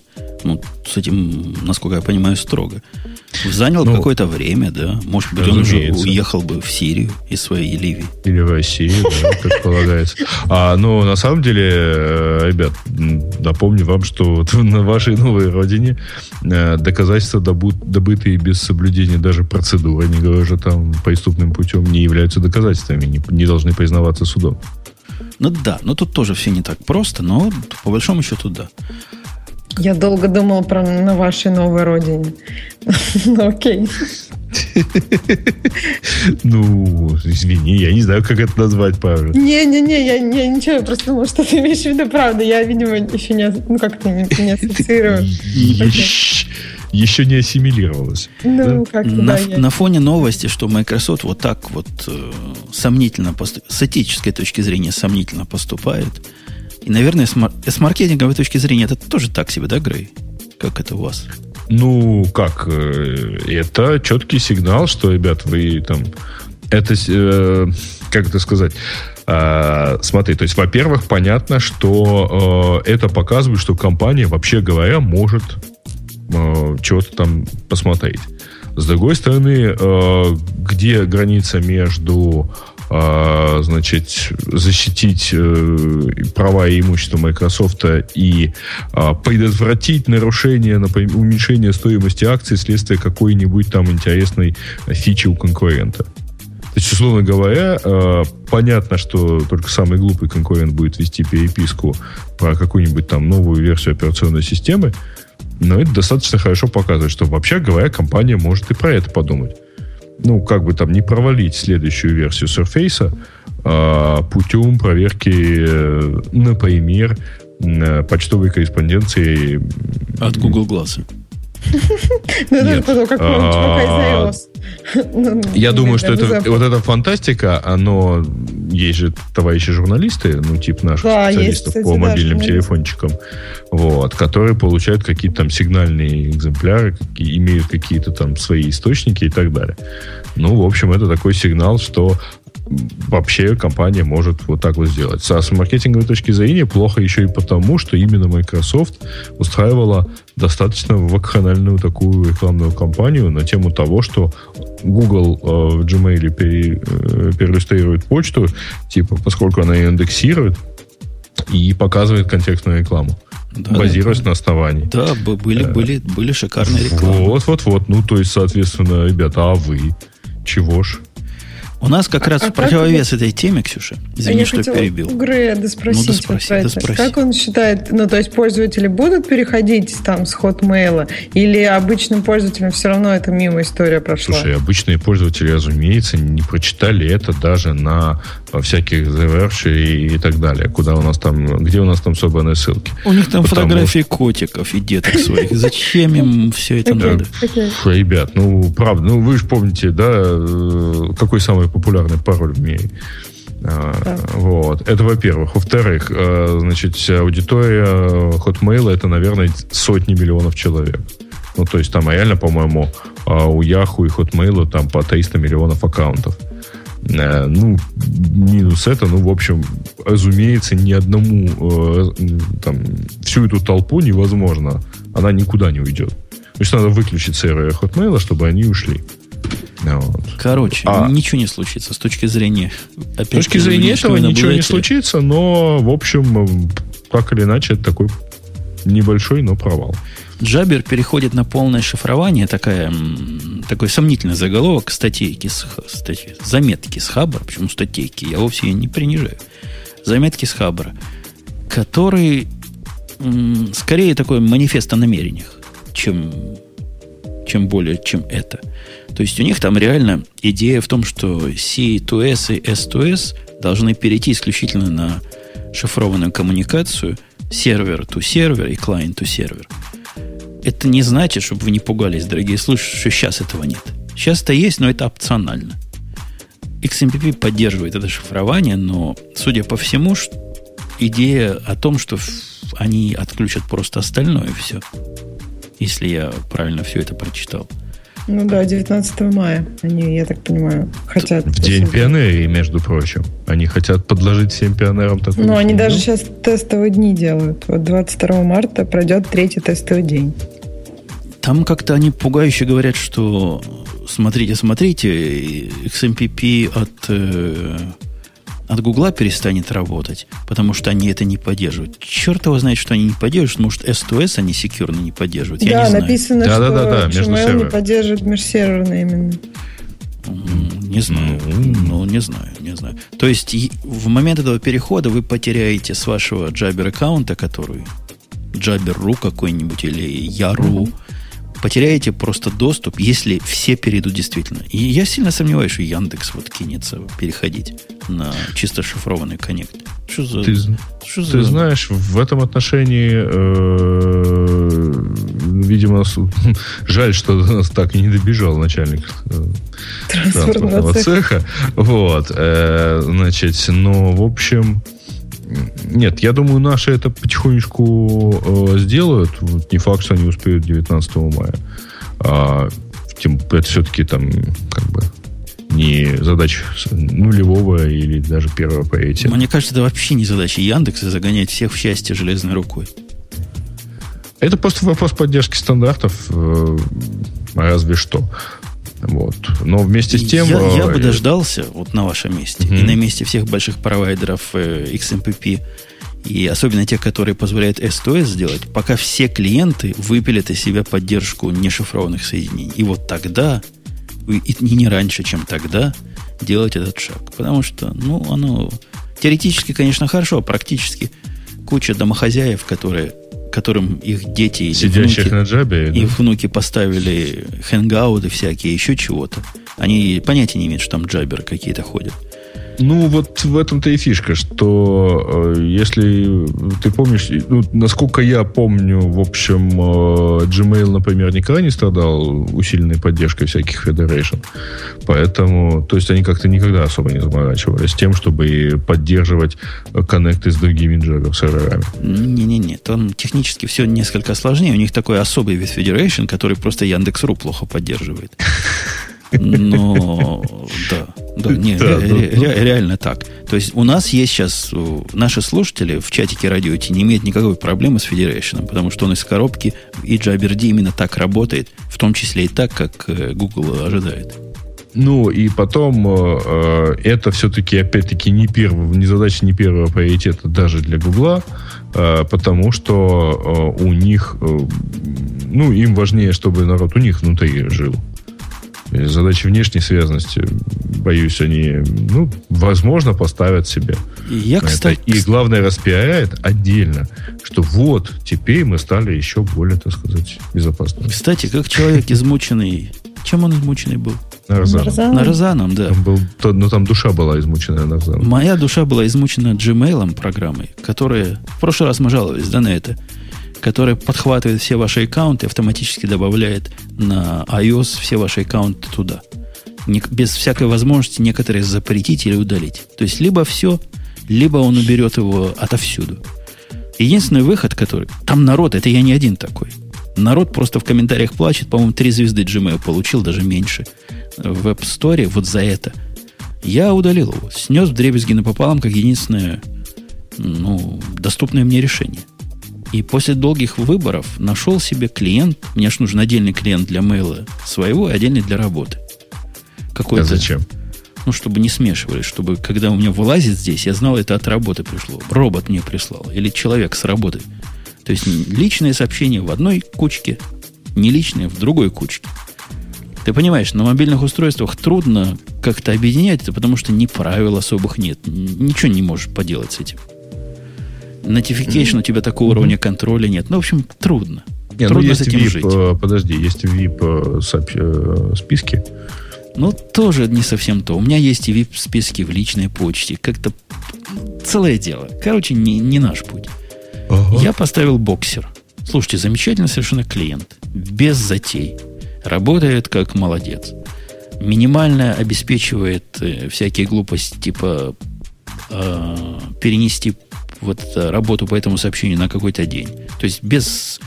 Не форсирует это, как, э, как он, mail, mail. ну, который Dropbox купил, Mailbox. Mailbox, да. Там, там все вокруг, там тебя заставляет. Там вот либо так, либо, либо не пользуйся. Ну, мне с Mailbox повезло, вот, поскольку он не поддерживает кириллицу и не стал, по-моему, ее поддерживать, то, в общем, там вопросов не было. Да, так он что... не поддерживает кириллицу? А где, ну, в смысле, самое внутри первое. письма-то поддерживает? Ну, то есть ты не видишь просто письмо, э, он кодировку не отображает. На iOS? На iOS. Что они это я... смогли. Как это они смогли? Я даже не Ну, понимаю. Нет, а у меня зна- просто не, очень было, просто. я пробовала, и у меня все нормально, вроде как было странно. Э, не- Видимо, не у тебя письма в УТФ э, в Unicode приходили. А, ну а, да, а в чем это- еще? В не и 8, например, бывает. И бывает А. Windows 1251. Кое, в кое 8 ему приходят письма. Господи, держите мне Бывает такое, четверо. приходят, бывает. Нет, на самом деле, они Нет, их так пишут. Нет, я, я э, не могу сказать, работает ли это в боксере, потому что ни одно письмо по-русски мне по работе не приходит. Как-то так сложилось. не по-русски как-то ты все пишешь. все, да? все не по-русски. Но если вы ищете альтернативный или второй клиент, посмотрите внимательно. Это не оплаченная реклама. Чисто, чисто, как это, рекомендация, да. Рекомендация. Э, ну что, Ну, мне вообще, на самом деле, клиент Gmail не понравился, потому что он как-то, ну, он не нативный какой-то. он не нативный, но зато он другой. Вот, к сожалению, боксер сильно похож на обычный клиент, на обычный Ты mail. хорошо. Да нет, я хочу запускать его, чтобы у меня не было двух вопросов, в чем я, в работе или не в работе. Gmail как раз это... Если бы они меня не Слушай. заставляли жить Я знаю, что тебе нужно. Тебе нужен второй телефон. и связать их изолентой. Беленький. Изолентой. Да не надо второй телефон, неудобно. Лучше два приложения, конечно. Два телефона это вообще крышеснос. Не, ничего, нормально. Давайте на следующую тему поговорим, потому что хотя бы три темы за выпуск покрыть бы хорошо. Или, Да ладно. или четыре. Подожди, вы... Это уже пятое. Нет, это четвертое. Сейчас будет пятое. Давай, Можно давай расходить. Э, у нас, давайте про слух. Как мы можем без слухов жить? Ксюша, слухи из твоей области, поэтому слово тебе.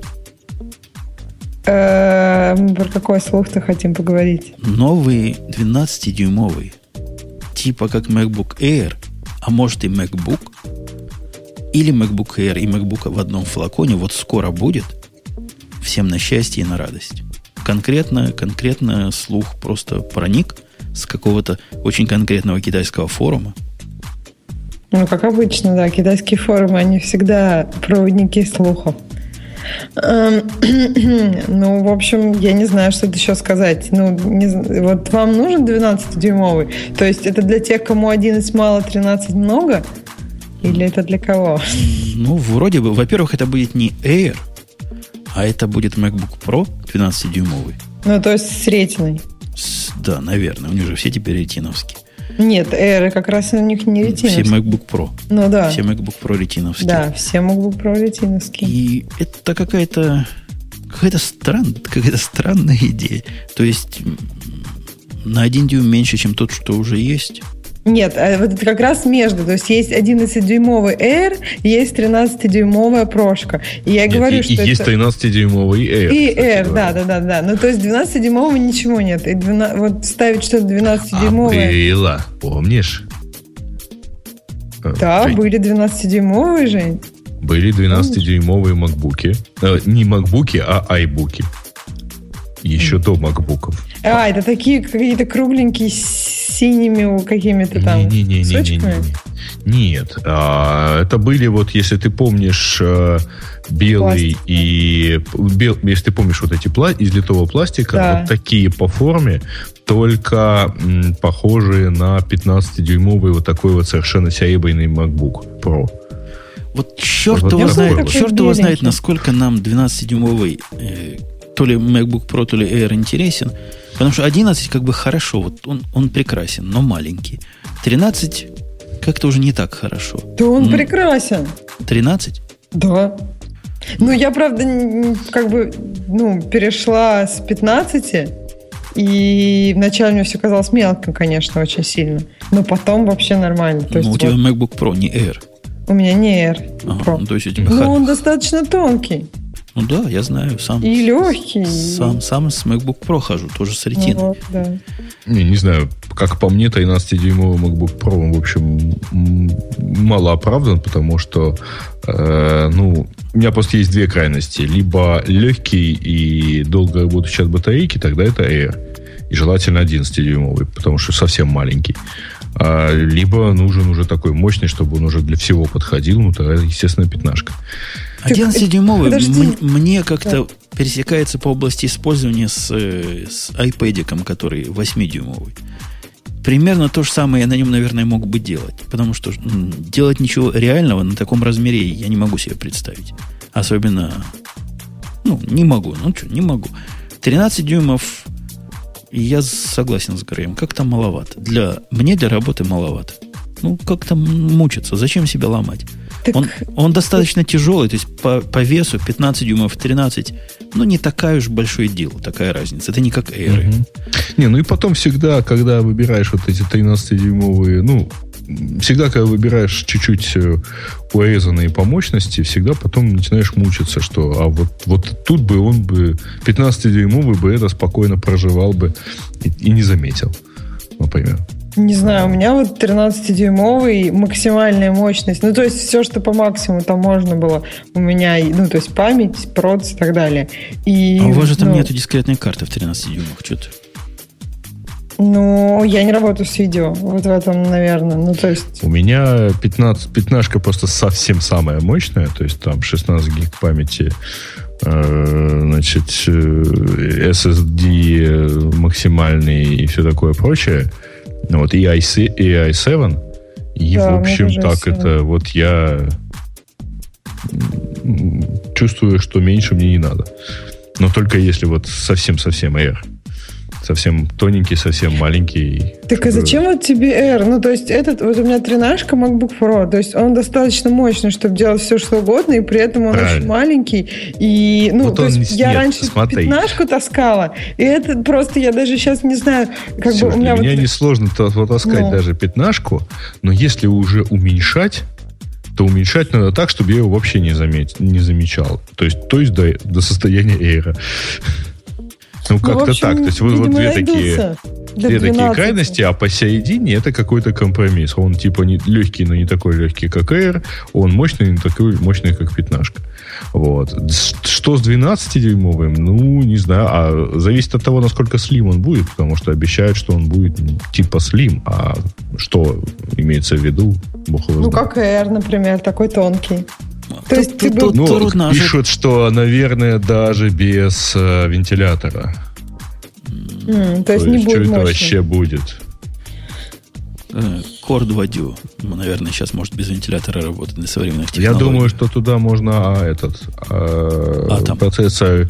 Не, ну, этот i7 или э, как, как он там, процессор с iPad. Ему и, пару, и пару ножек отрезать. У нас, есть, у нас есть тема, которая, которая не раз здесь поднималась и дискуссионно, по-моему, мы никогда не решали. Это да или это нет. Темная Open сторона работы в Open Office. Это регулярно. Это такая бессмертная тема. Если ты хочешь вызвать э, там какой-нибудь жуткий флейм у себя в комментариях, то можешь там где-нибудь про это написать и собирать, так сказать. Ксюша, давай начнем да. с прекрасной четвертины. Ты как да. к OpenOffice относишься? У меня она было таить. забавно. В, я в просто... этот раз она таит почти, почти весь. У нас увеличилось количество, женская половина. Удельное количество. Да. В общем, я работала и вот в Open Space, и потом, как бы так получилось, что я переехала в какую-то такую достаточно небольшую комнату, где мы работали с несколькими коллегами. Потом снова, ну, то есть я много раз пробовала и то, и другое, и, ну, я вижу, в принципе, плюсы и того, и другого. Но мне кажется, что все-таки, когда ты работаешь в какой-то не такой большой комнате, ну, то есть, например, своим отделом, то так все-таки комфортнее. Ну, мне, например. Во-первых, уровень шума ниже получается. То есть, если у вас действительно команда, я не знаю, там 30 человек или там 40, то да, может быть, OpenOffice это, это ваш вариант. Но мне кажется, в Open, в Open, о, OpenOffice, в OpenSpace. Но в OpenSpace, мне кажется, очень много лишнего шума и так далее. Но с другой стороны, когда у тебя есть перегородки, у тебя как какая-то такая эмуляция своего собственного кабинета, и ты как-то можешь там, не знаю, чувствовать себя как в домике. А когда ты работаешь вот там в кабинете, там нет обычно перегородок, и все видят всех, что может тоже иногда фрустрировать. Мне, Короче, мне кажется, Ксюша, кубики это худшее изобретение, это худший компромисс между кабинетом и OpenOffice. Он убивает идею, зачем OpenOffice нужен, с одной стороны, а с другой стороны, не защищает тебе ни от чего, никаких плохих последствий, если они для кого-то есть, OpenOffice. Нет, почему защищает? То есть тебя не видно. Если ты еще а при что этом там себе... голая сидишь? Что тебя, ты, ты прячешься? Нет, ну, например, я не знаю, ну, как бы ты, когда, ну, не знаю, в своих мыслях там рожи корчишь, скажем, и тут тебя никто не видит, все шикарно. То есть, когда ты, кто-то хочет с тобой поговорить, он приходит к тебе в кубик, то есть он как-то свое присутствие обозначает. И это тоже, ну, то есть у тебя какая-то такая симуляция собственного кабинета. Если ты себе еще делаешь звуковую изоляцию в виде наушников, то, ну, все, ты практически как-то изолирован э, кубики. А когда у тебя, ну, нет кубика, это уже другое. По мне, Open Space с кубиками, я не знаю, называется ли он Open Space, когда кубики есть, угу. это наиболее тоскливая организация рабочего места из всего, что я могу себе представить как бы я ведь пытался своим, когда работал в корпорации, выстраивать такие кубики, которые как крепость, понимаешь, не кубик, как прям угу. ну высокие. все. И есть высокие, разные, да, и есть... звукоизоляцию, и все. Да. И это, это уныло более чем полностью.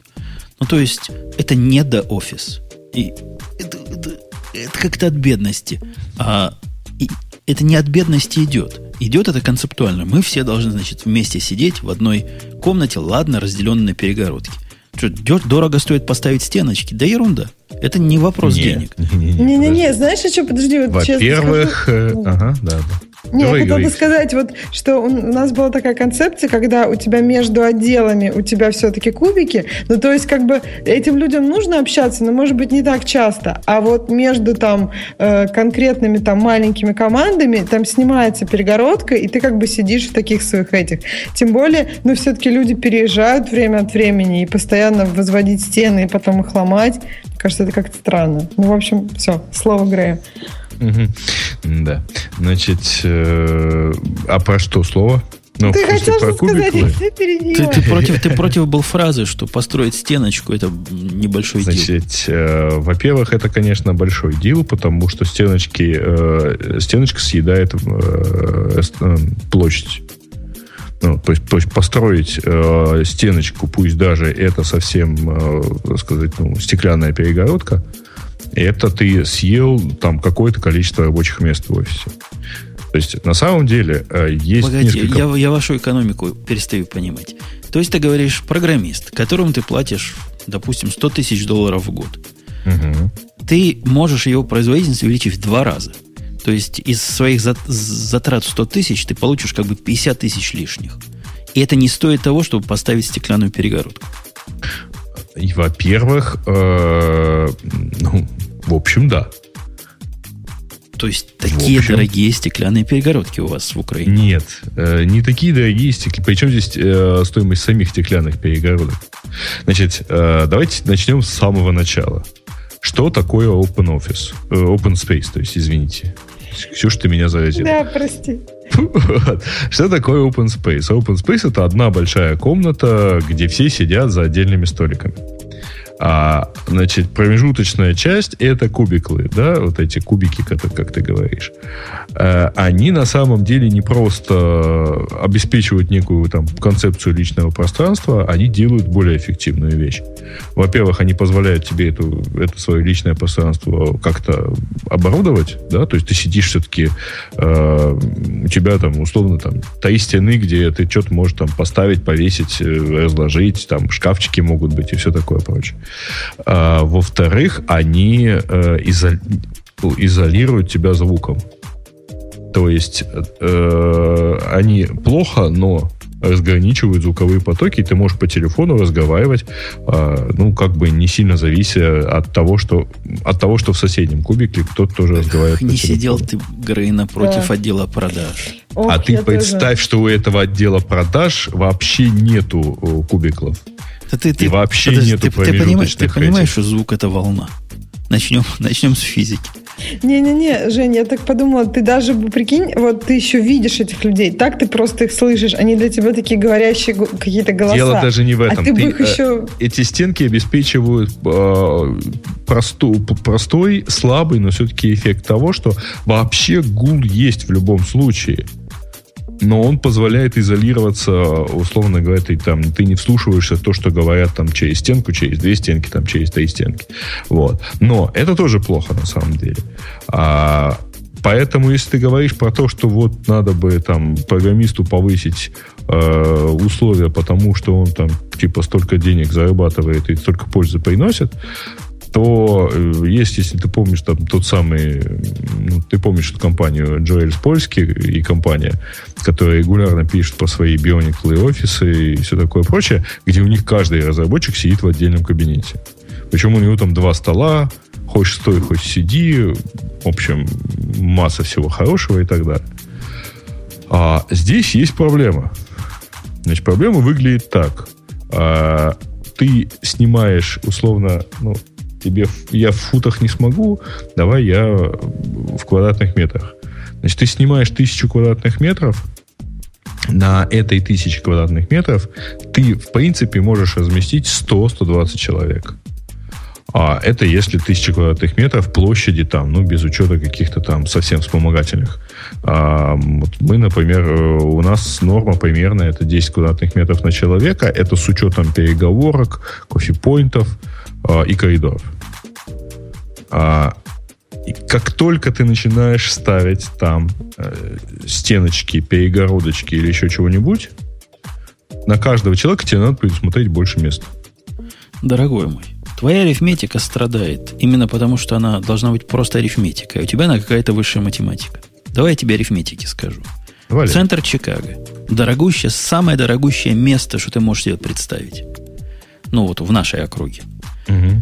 Мы платим за офис, по-моему, то ли пять с половиной тысяч, то ли... Ну, у нас офис маленький, там на 6 человек. Вот на офисы 6 человек мы платим, скажем, 6 тысяч долларов в месяц. Да? Угу. 6 тысяч долларов в месяц за год составляет совершенно смешную сумму по сравнению с зарплатой даже одного программиста. Ну, не смешную, сравнимую mm сумму.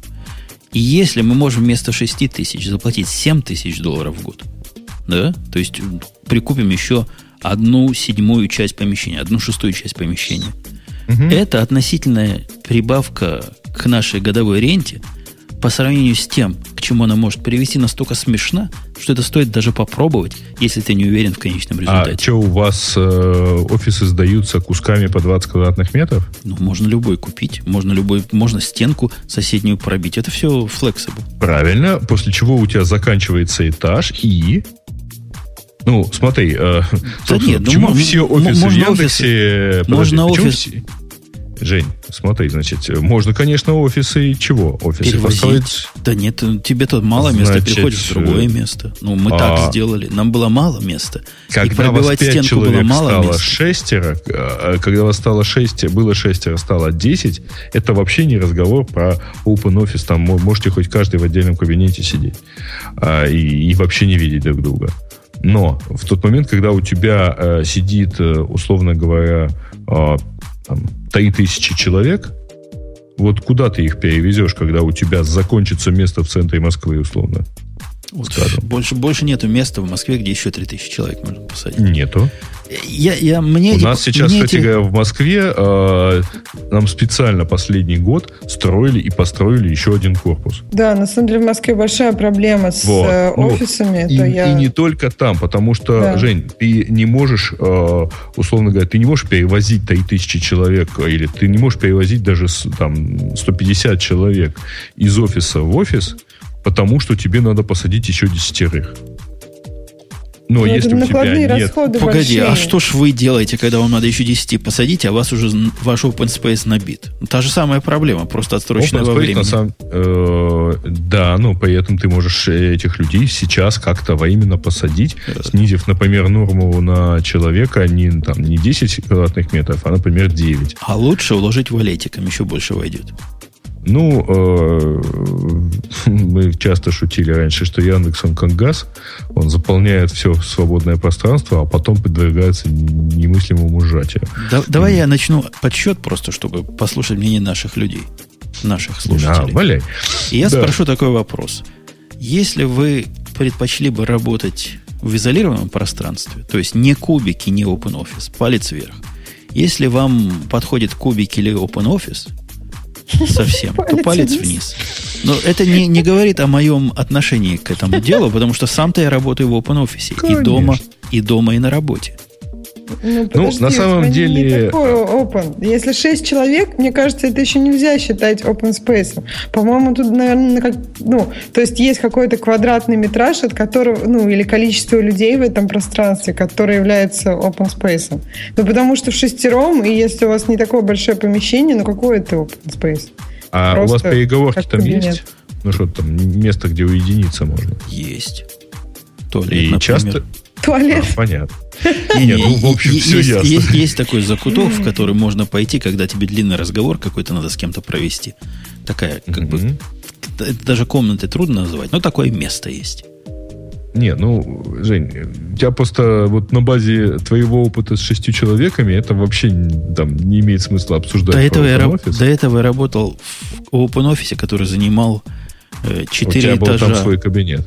Нет, э, а в самый последний момент, когда перед самым уходом, это уже был реальный кубикл Open Office на, я не знаю, несколько сотен посадочных мест. Вот no. Ну. такой, понимаешь? То есть у меня опыт со всех сторон есть. И, и в кубиках, которые я сам дизайнил, и в кубиках, которые выдали. Нет, я на самом деле тебе не могу, о, видимо, искренне доказывать, что OpenOffice это здорово, потому что у него, разумеется, есть э, масса всяких э, разных вещей, и мне чаще удобнее то, что у меня отдельный кабинет, потому что, по крайней мере, у меня всегда есть одна переговорка для конференц-кола. То есть мой собственный кабинет. Дверь закрыл и разговаривай сколько хочешь, с кем угодно. А, Значит, но при этом, значит, чем хороший OpenOffice с точки зрения работодателя, по крайней мере, почему он настолько там, часто так используется? Значит, во-первых, он позволяет очень гибко планировать пространство. У тебя есть всегда запас, ну вот, там, не то, что в последний, там, все равно там можно хоть валетиком их укладывать. Но, тем не менее, у тебя свобода в этом отношении есть большая, чем отдельные кабинеты. Это раз. Второе, если особенно для стартапов или там для быстро развивающихся компаний это полезно, ты свободен э, в планировке, в переездах людей. То есть в один момент у тебя группа, э, там, отдел продаж сидит в одном углу, бухгалтерия рядом, э, там, а разработчики в противоположном. Потом у тебя разработчики так выросли, что начали поджимать бухгалтерию, ты ее там куда-то передвинул, тебе не надо при этом все вообще менять, потому что у тебя стандартизованное рабочее место, там лючок в полу со всеми необходимыми коннектами и там совершенно стандартные столы. Я, я тебе хочу сказать просто э, фразу Чего? рудиментарную. Ну, понятно, у тебя нет бухгалтерии. Не, не, фраза моя простая. продаж и так далее. Проблемы индейцев шерифа не волнуют. Ты нам рассказываешь, почему это хорошо вам начальникам. Да плевать мы на начальников хотели. Да не, ну интересно, почему так делают. Ну, то есть... Нет, ну, вот, вот, вот поэтому, например, это делают. Сторона. То есть они, они, за, они за наш счет, Ксюша, понимаешь? За наш счет минимизируют себе расходы. И, и как-то нас валетиком собираются, планируют укладывать, и как-то им проще так жить. А, значит, смотри теперь дальше. Какая интересная штука.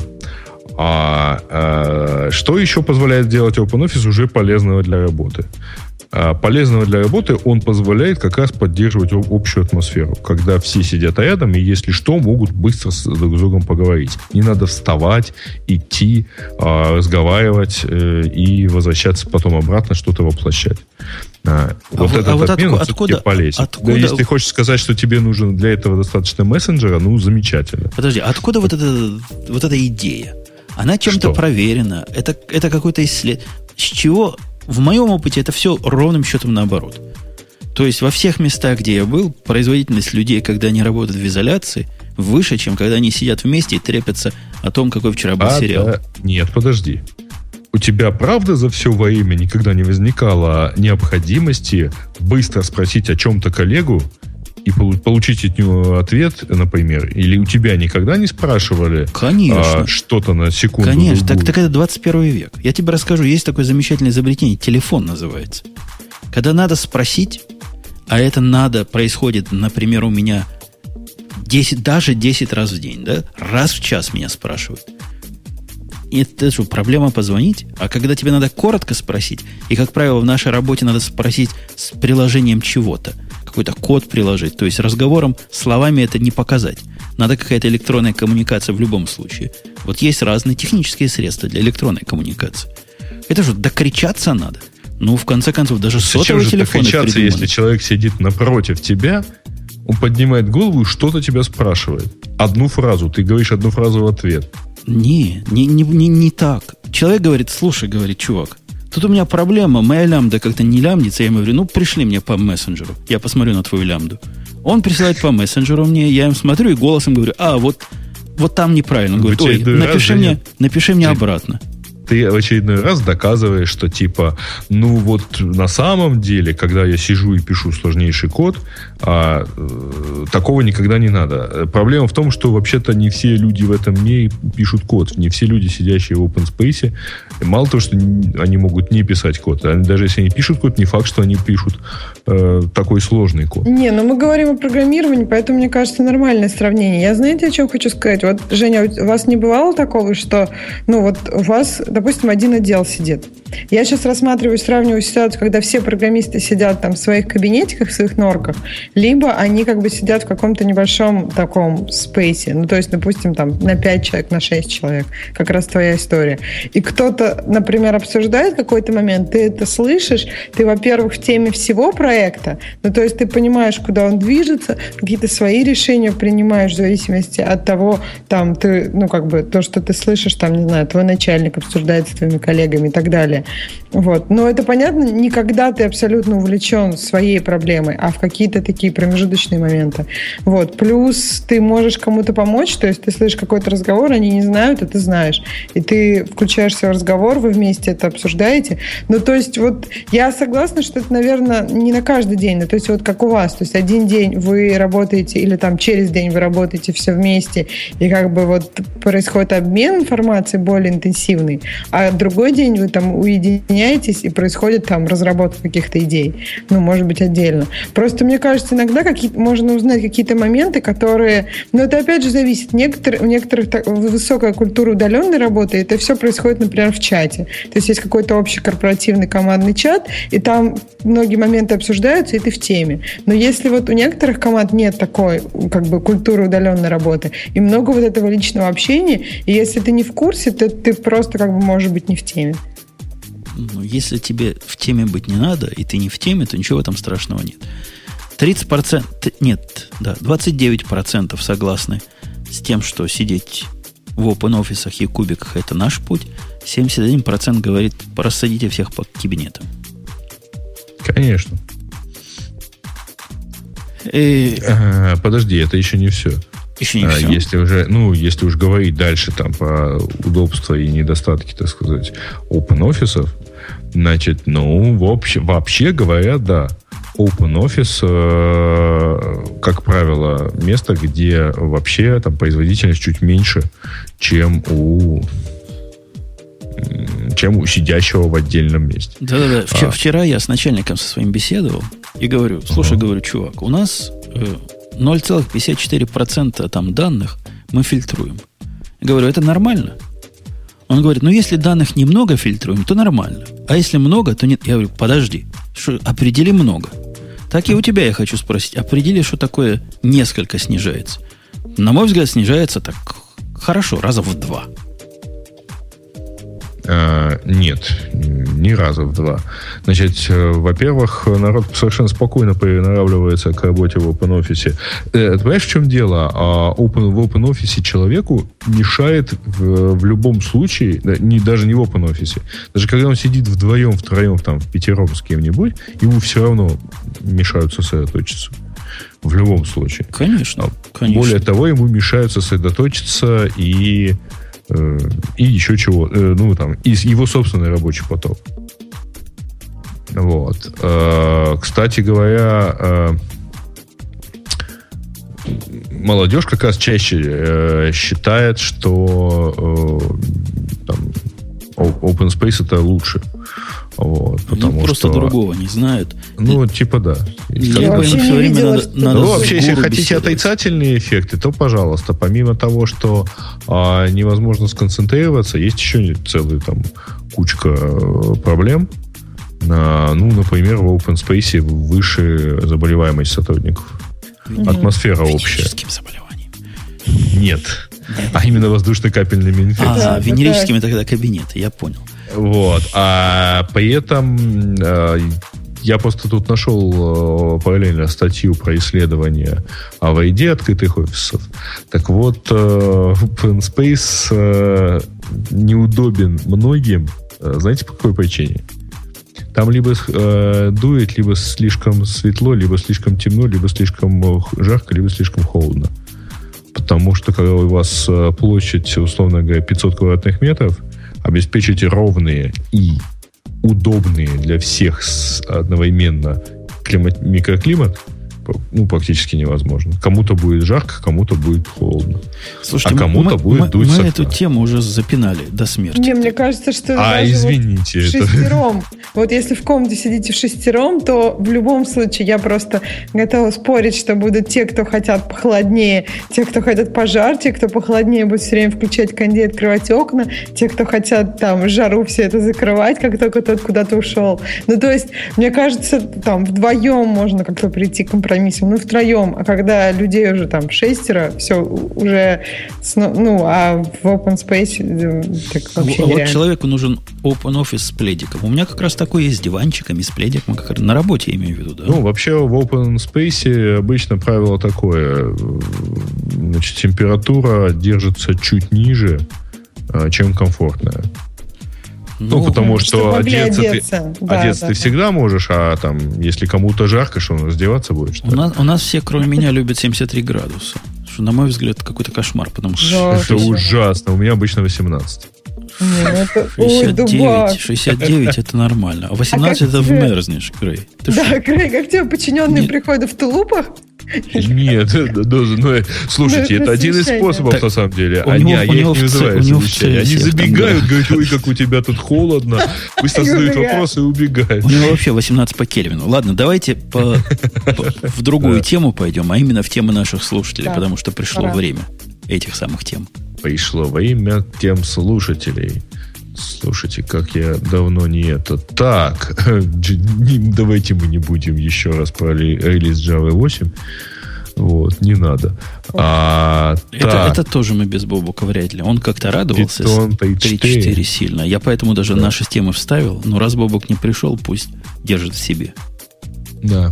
Следующая тема лично про меня. Э, Я Я, я тоже страшно думаю, рад. Я тоже Я думаю, страшно рад выбросить. наличию такого мощного фан-клуба у меня, который ходят и выискивают каждый отдельный комментарий, потом долго его обсусоливают. Там на Роме, по-моему, порядка сотни комментариев.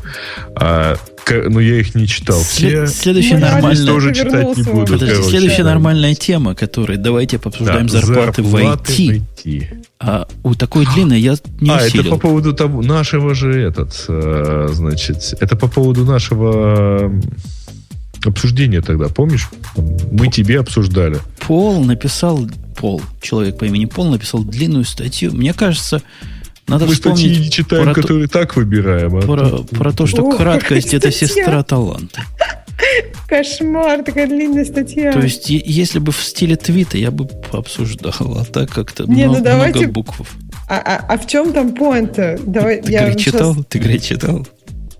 Нет. Я вот сейчас Да. пытаюсь Да, прочитать. я сейчас понимаю. А бу бу бу бу бу бу бу я так.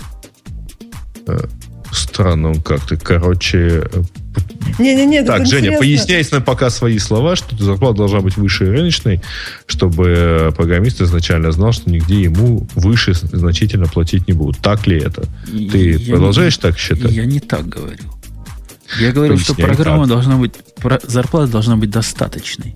Для того, чтобы он не думал о зарплате, не ходил на сторону вообще. Вот такая у меня теза была.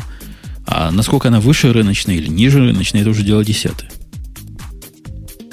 Тут есть еще интересное у него заявление, что э, зарплата в Америке 100 тысяч Е в год. Это гораздо выше, чем в Москве, так как товар в Америке дешевле. Вдобавок там есть дешевые кредиты. По поводу товара в Америке.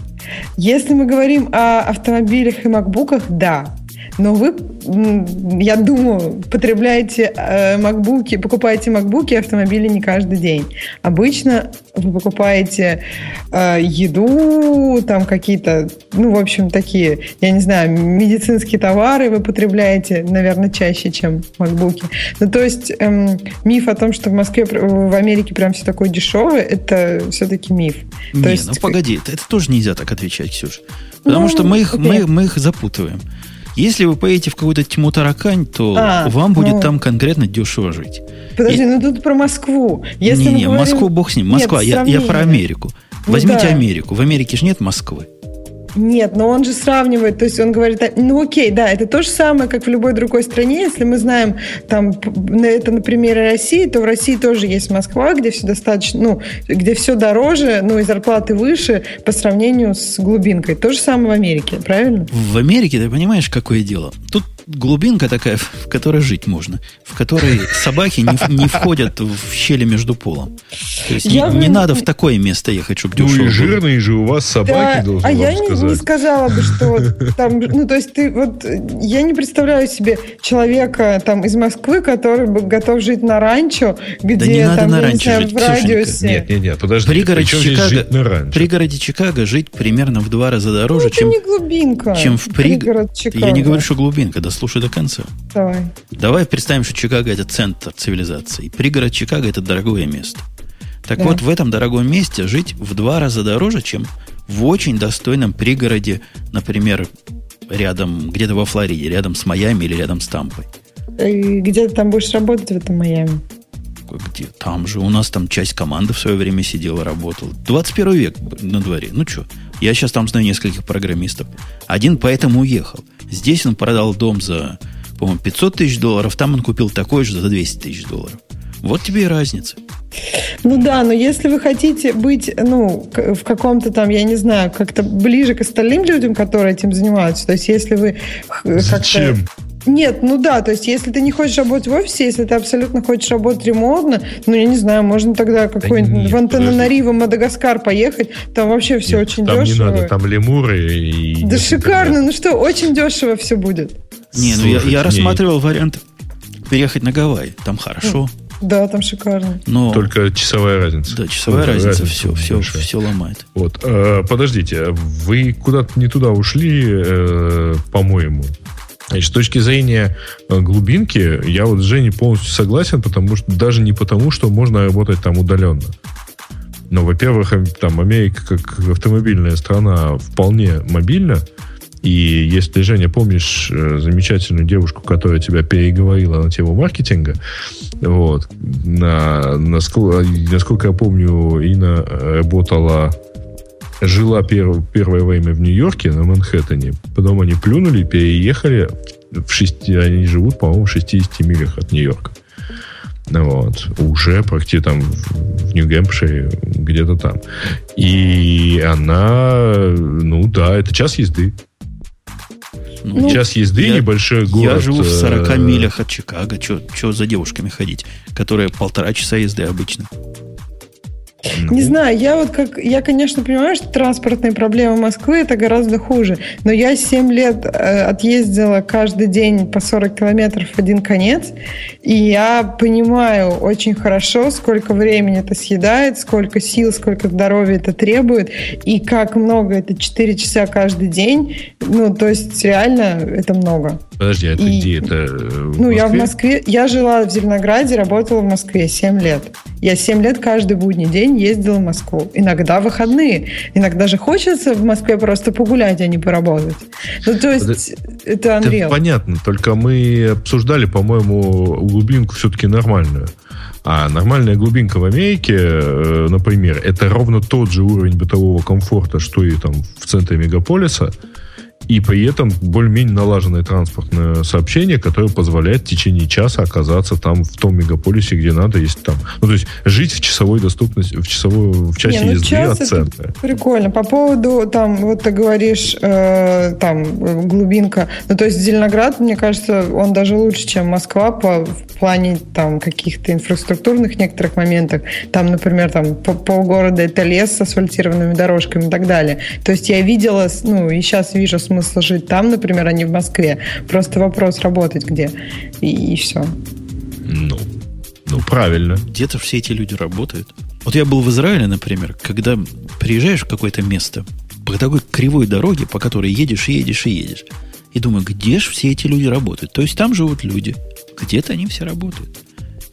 Слушайте, ну, по-моему, мы не отвечаем на вопросы э, человека, который, который нам их задал. Так а он, я не понимаю, он в чем не может сформулировать вопросы. вопрос, поэтому нам трудно сформулировать ответ. Ну Значит, да, но а, он ну... просто вот про эти 100 тысяч, я имела в виду, что как бы если мы говорим о городах Америки, которые не глубинка, то там, ну, там это не, не так уж и дешево, и по поводу там цен на жилье, это тоже будет. Вот это, ну, просто для меня, например, было удивлением, что цены на жилье в Москве, они не самые большие в мире, потому что эта тема так муссируется, все говорят, вот, там однушку в Москве купить, это прям, да, если сравнивать с глубинкой, там, например, с Майами, в Майами не такое дорогое жилье, а если сравнивать с городами, где какие-то IT-компании, то там очень дорогое жилье. Ну, то есть это то, что я знаю. Я думаю, там на Уолл-стрит или в Нью-Йорке на Манхэттене тоже. Да, там нет этих компаний. Если там не ошибаюсь, никто Андрея. не живет. Да подожди, в, в каком-нибудь Колорадо, в каком-нибудь Техасе тоже, ну, с точки зрения нас, чикагских жителей, дыра. Как говорит Грей, условия жизни примерно такие же. Ну, разве что крокодил. Нет, крокодилы это в Майами по улицам ходят. А так все то же самое, понимаешь? И ID Гены. там есть. И... Да, ну, я не знаю, я посмотрела, вот это как бы, наверное, у меня какие-то уже... Ну, вот я жила в маленьком городе, там, в, до, там, скольки, до, там, 18 лет. И, ну, когда я вижу вот эти американские города, в которых, ну, вот все такое одноэтажное, и которые там центр, это вот это вот какой-то фудкорт, как я не знаю, как в России центр, когда центр деревни, это то, где стоит Ленин, ну, не знаю, выглядит тоскливо. Ну, то есть, где вообще не, нет тротуаров, где ты не можешь вообще ходить пешком, а только можешь ездить на машине, ну, это тоже как бы, не знаю, это, это нужно, если ты живешь там с детства, то это круто. А если ты увидел это потом, то это, мне кажется, уже странно как-то. Ну и вообще классно же ходить пешком в городах. Я так понимаю, что есть американцы, Нет, которые ну, тоже так считают. Ради бога, классно, конечно. В, де- в, дерев- в деревнях тоже такое бывает, Ксюша, я тебе разочарую. В нашей деревне можно много где ходить пешком. Ну, у вас даже есть дорожки. деревня. У вас там, вон, если что, до Чикаго близко. Нет, вот есть совсем деревня, когда там ну, 2-3 часа ехать. Ну, вот. и в такой тоже можно жить. Не, мы, мы, мы отвечаем не на вопрос, потому что вопрос мы не поняли, но ответ у нас есть всегда. Ну, тут есть единственный вопрос, который я понял, а, про то, что человек не понял слов, про то, что программист должен зарабатывать компании больше, чем она ему платит.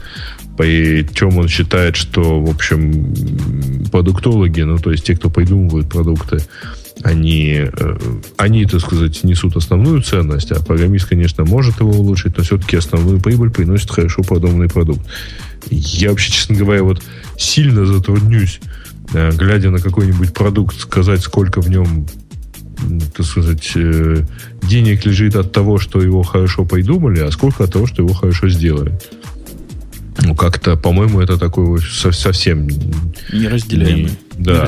Я просто, видимо, э, видимо, вот что не понял человек. Я тогда, кажется, говорил, что, вообще говоря, там, зарплаты сотрудника, любого, причем сотрудника, программиста здесь тут не исключение просто, а зарплата любого сотрудника не может расти быстрее, чем растет его производительность труда. Ну, то есть, чем растет то, что он делает. Просто иначе тогда бизнес, извините, не развивается. Ну, я, в принципе, понимаю такой source его конфьюжена нашего слушателя, потому что иногда это совершенно смехотворный параметр, который можно только назначить и невозможно вычислить. Особенно, когда компания даже такого размера, как Яндекс, я не знаю, насколько у вас там сегментировано, насколько вы считаете отдельно доходность отдельных продуктов, которые делают отдельные группы, но в большой компании mm-hmm. это В основном так, плюнул на потолок, сказал, о, эта группа 47%, значит, продукта приносит, значит, будет на нее вот столько отчислять доходы, и будем от этого считать. Это такое, такая же, такое же искусство, как искусство эстимейтов. То есть, вы понимаете, магия.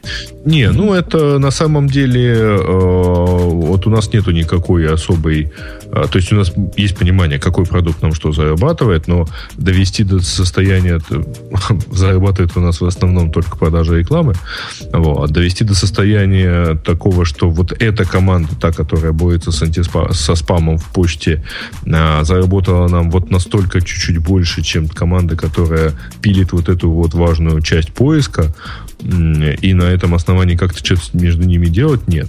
Другое дело, что мы тогда же обсуждали э, про всякие там KPI и прочие там таргеты людей.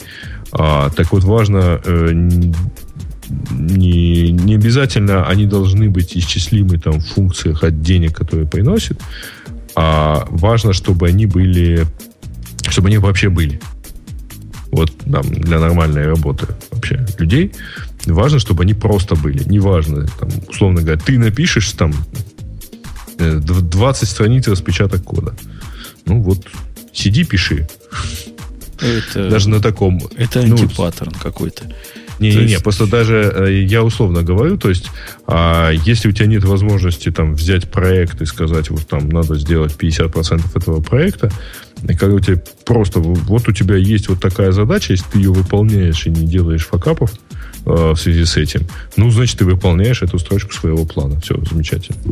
Ну, тут тоже все шире. А насколько быстро ты выполняешь, насколько качественно, а как это можно было бы сделать. Это сложная, это не наука. Не, ну... Это сложная магия. Это там еще субъективно иногда, мне кажется. Да. Ну, то есть, тут, так, где нет вот такой четкой математики и объективности, там уже начинается субъективно. Кому-то кажется, что ты там быстро это делаешь, кому-то кажется, что ты там медленно, некачественно. Это все. Мне, очень... мне вообще, говорю, в отличие от тебя, не кажется, что э, компенсация, это зарплата программиста должна быть функцией от дохода. Совершенно очевидно, что ну, не может быть зарплаты в сумме больше, чем доход, потому что экономически такое невозможно. Но mm-hmm. не, не более того, больше связи я тут не вижу. Мне кажется, программистам надо платить достойно, достаточно для того, чтобы они о деньгах не думали, но вовсе не привязывать и рост их зарплаты к росту, я не знаю чего. Э, не, а в случае с наемным, подожди, в случае с наемным сотрудником а, у него в любом случае вот базовая часть должна быть, условно говоря, соответствовать рынку. Ну, а у него премиальная часть может, конечно, там зависеть от его, от, там, от вообще успехов компании, возникших в результате его работы. Но э, это тоже там такая... Это тоже магия. И, магия трудно объяснимая ну, и трудно да, если человек человеку. системный администратор или системный там, архитектор, сложно понять, сколько денег благодаря его более грамотному чему-то компания заработала прямо вот сейчас. То есть вообще можно что-то вывести.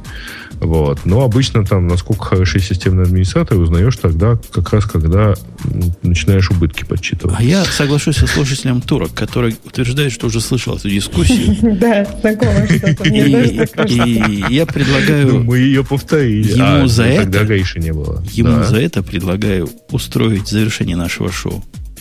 Да. Если, дорогие слушатели, вы хотели бы еще час послушать, но не смогли, ну, свяжитесь со мной, я вам дам все координаты этого слушателя, и вы с ним сами поговорите. Ну Там есть хорошая тема, чтобы завершить, такая праздничная, вот совсем праздничная. Э, бородатому-то, ух, сколько стукнуло? 90? 61. Да, праздник. Один? Праздник. Прям, один, говорят. Да? Вот прямо 16 марта тому самому Столману. Ну, 61 год. Мы, мы еще не празднуем. А 61 год и 3 дня тоже можно. На каждый выпуск будет. Почему ну, 3? Да, вот 6. 6 дней, да, потом 12, 13. Сегодня 6. Да. В общем, на этой оптимистической ноте я предлагаю завершать наши разрешенные разговоры. Напомню, что Бобок так и не добежал, зато был Грей, была Ксюша и был... Как чувака звали? Вячеслав. Вячеслав да. приходил на тему про Java. Мы устроили компенса- компенсацию за прошлый выпуск, где было очень все легонько. Так что немножко вжарили по газам. Надеюсь, надеюсь, Ксюш, тебе же интересно было. Грею-то ладно. Мне про Java очень интересно было, да, спасибо. И как Славе, как вот тебе. эта сторона мира живет. Ну да, а на этом мы будем с вами прощаться до следующей недели. Выпуск будет все еще обычный, такой же обычный, как сегодня. Ну, не, я надеюсь, что про Java будете говорить меньше. Ну, там для Бобука есть Python 3.4, по которому он по непонятной причине особо радуется. И опять же, нет, еще Ubuntu не будет к этому. Ну, в общем, найдем. Найдем, о чем потрендить. У нас... Он за нами не заржавеет. Все, пока. До следующей недели. Все, пока. Пока.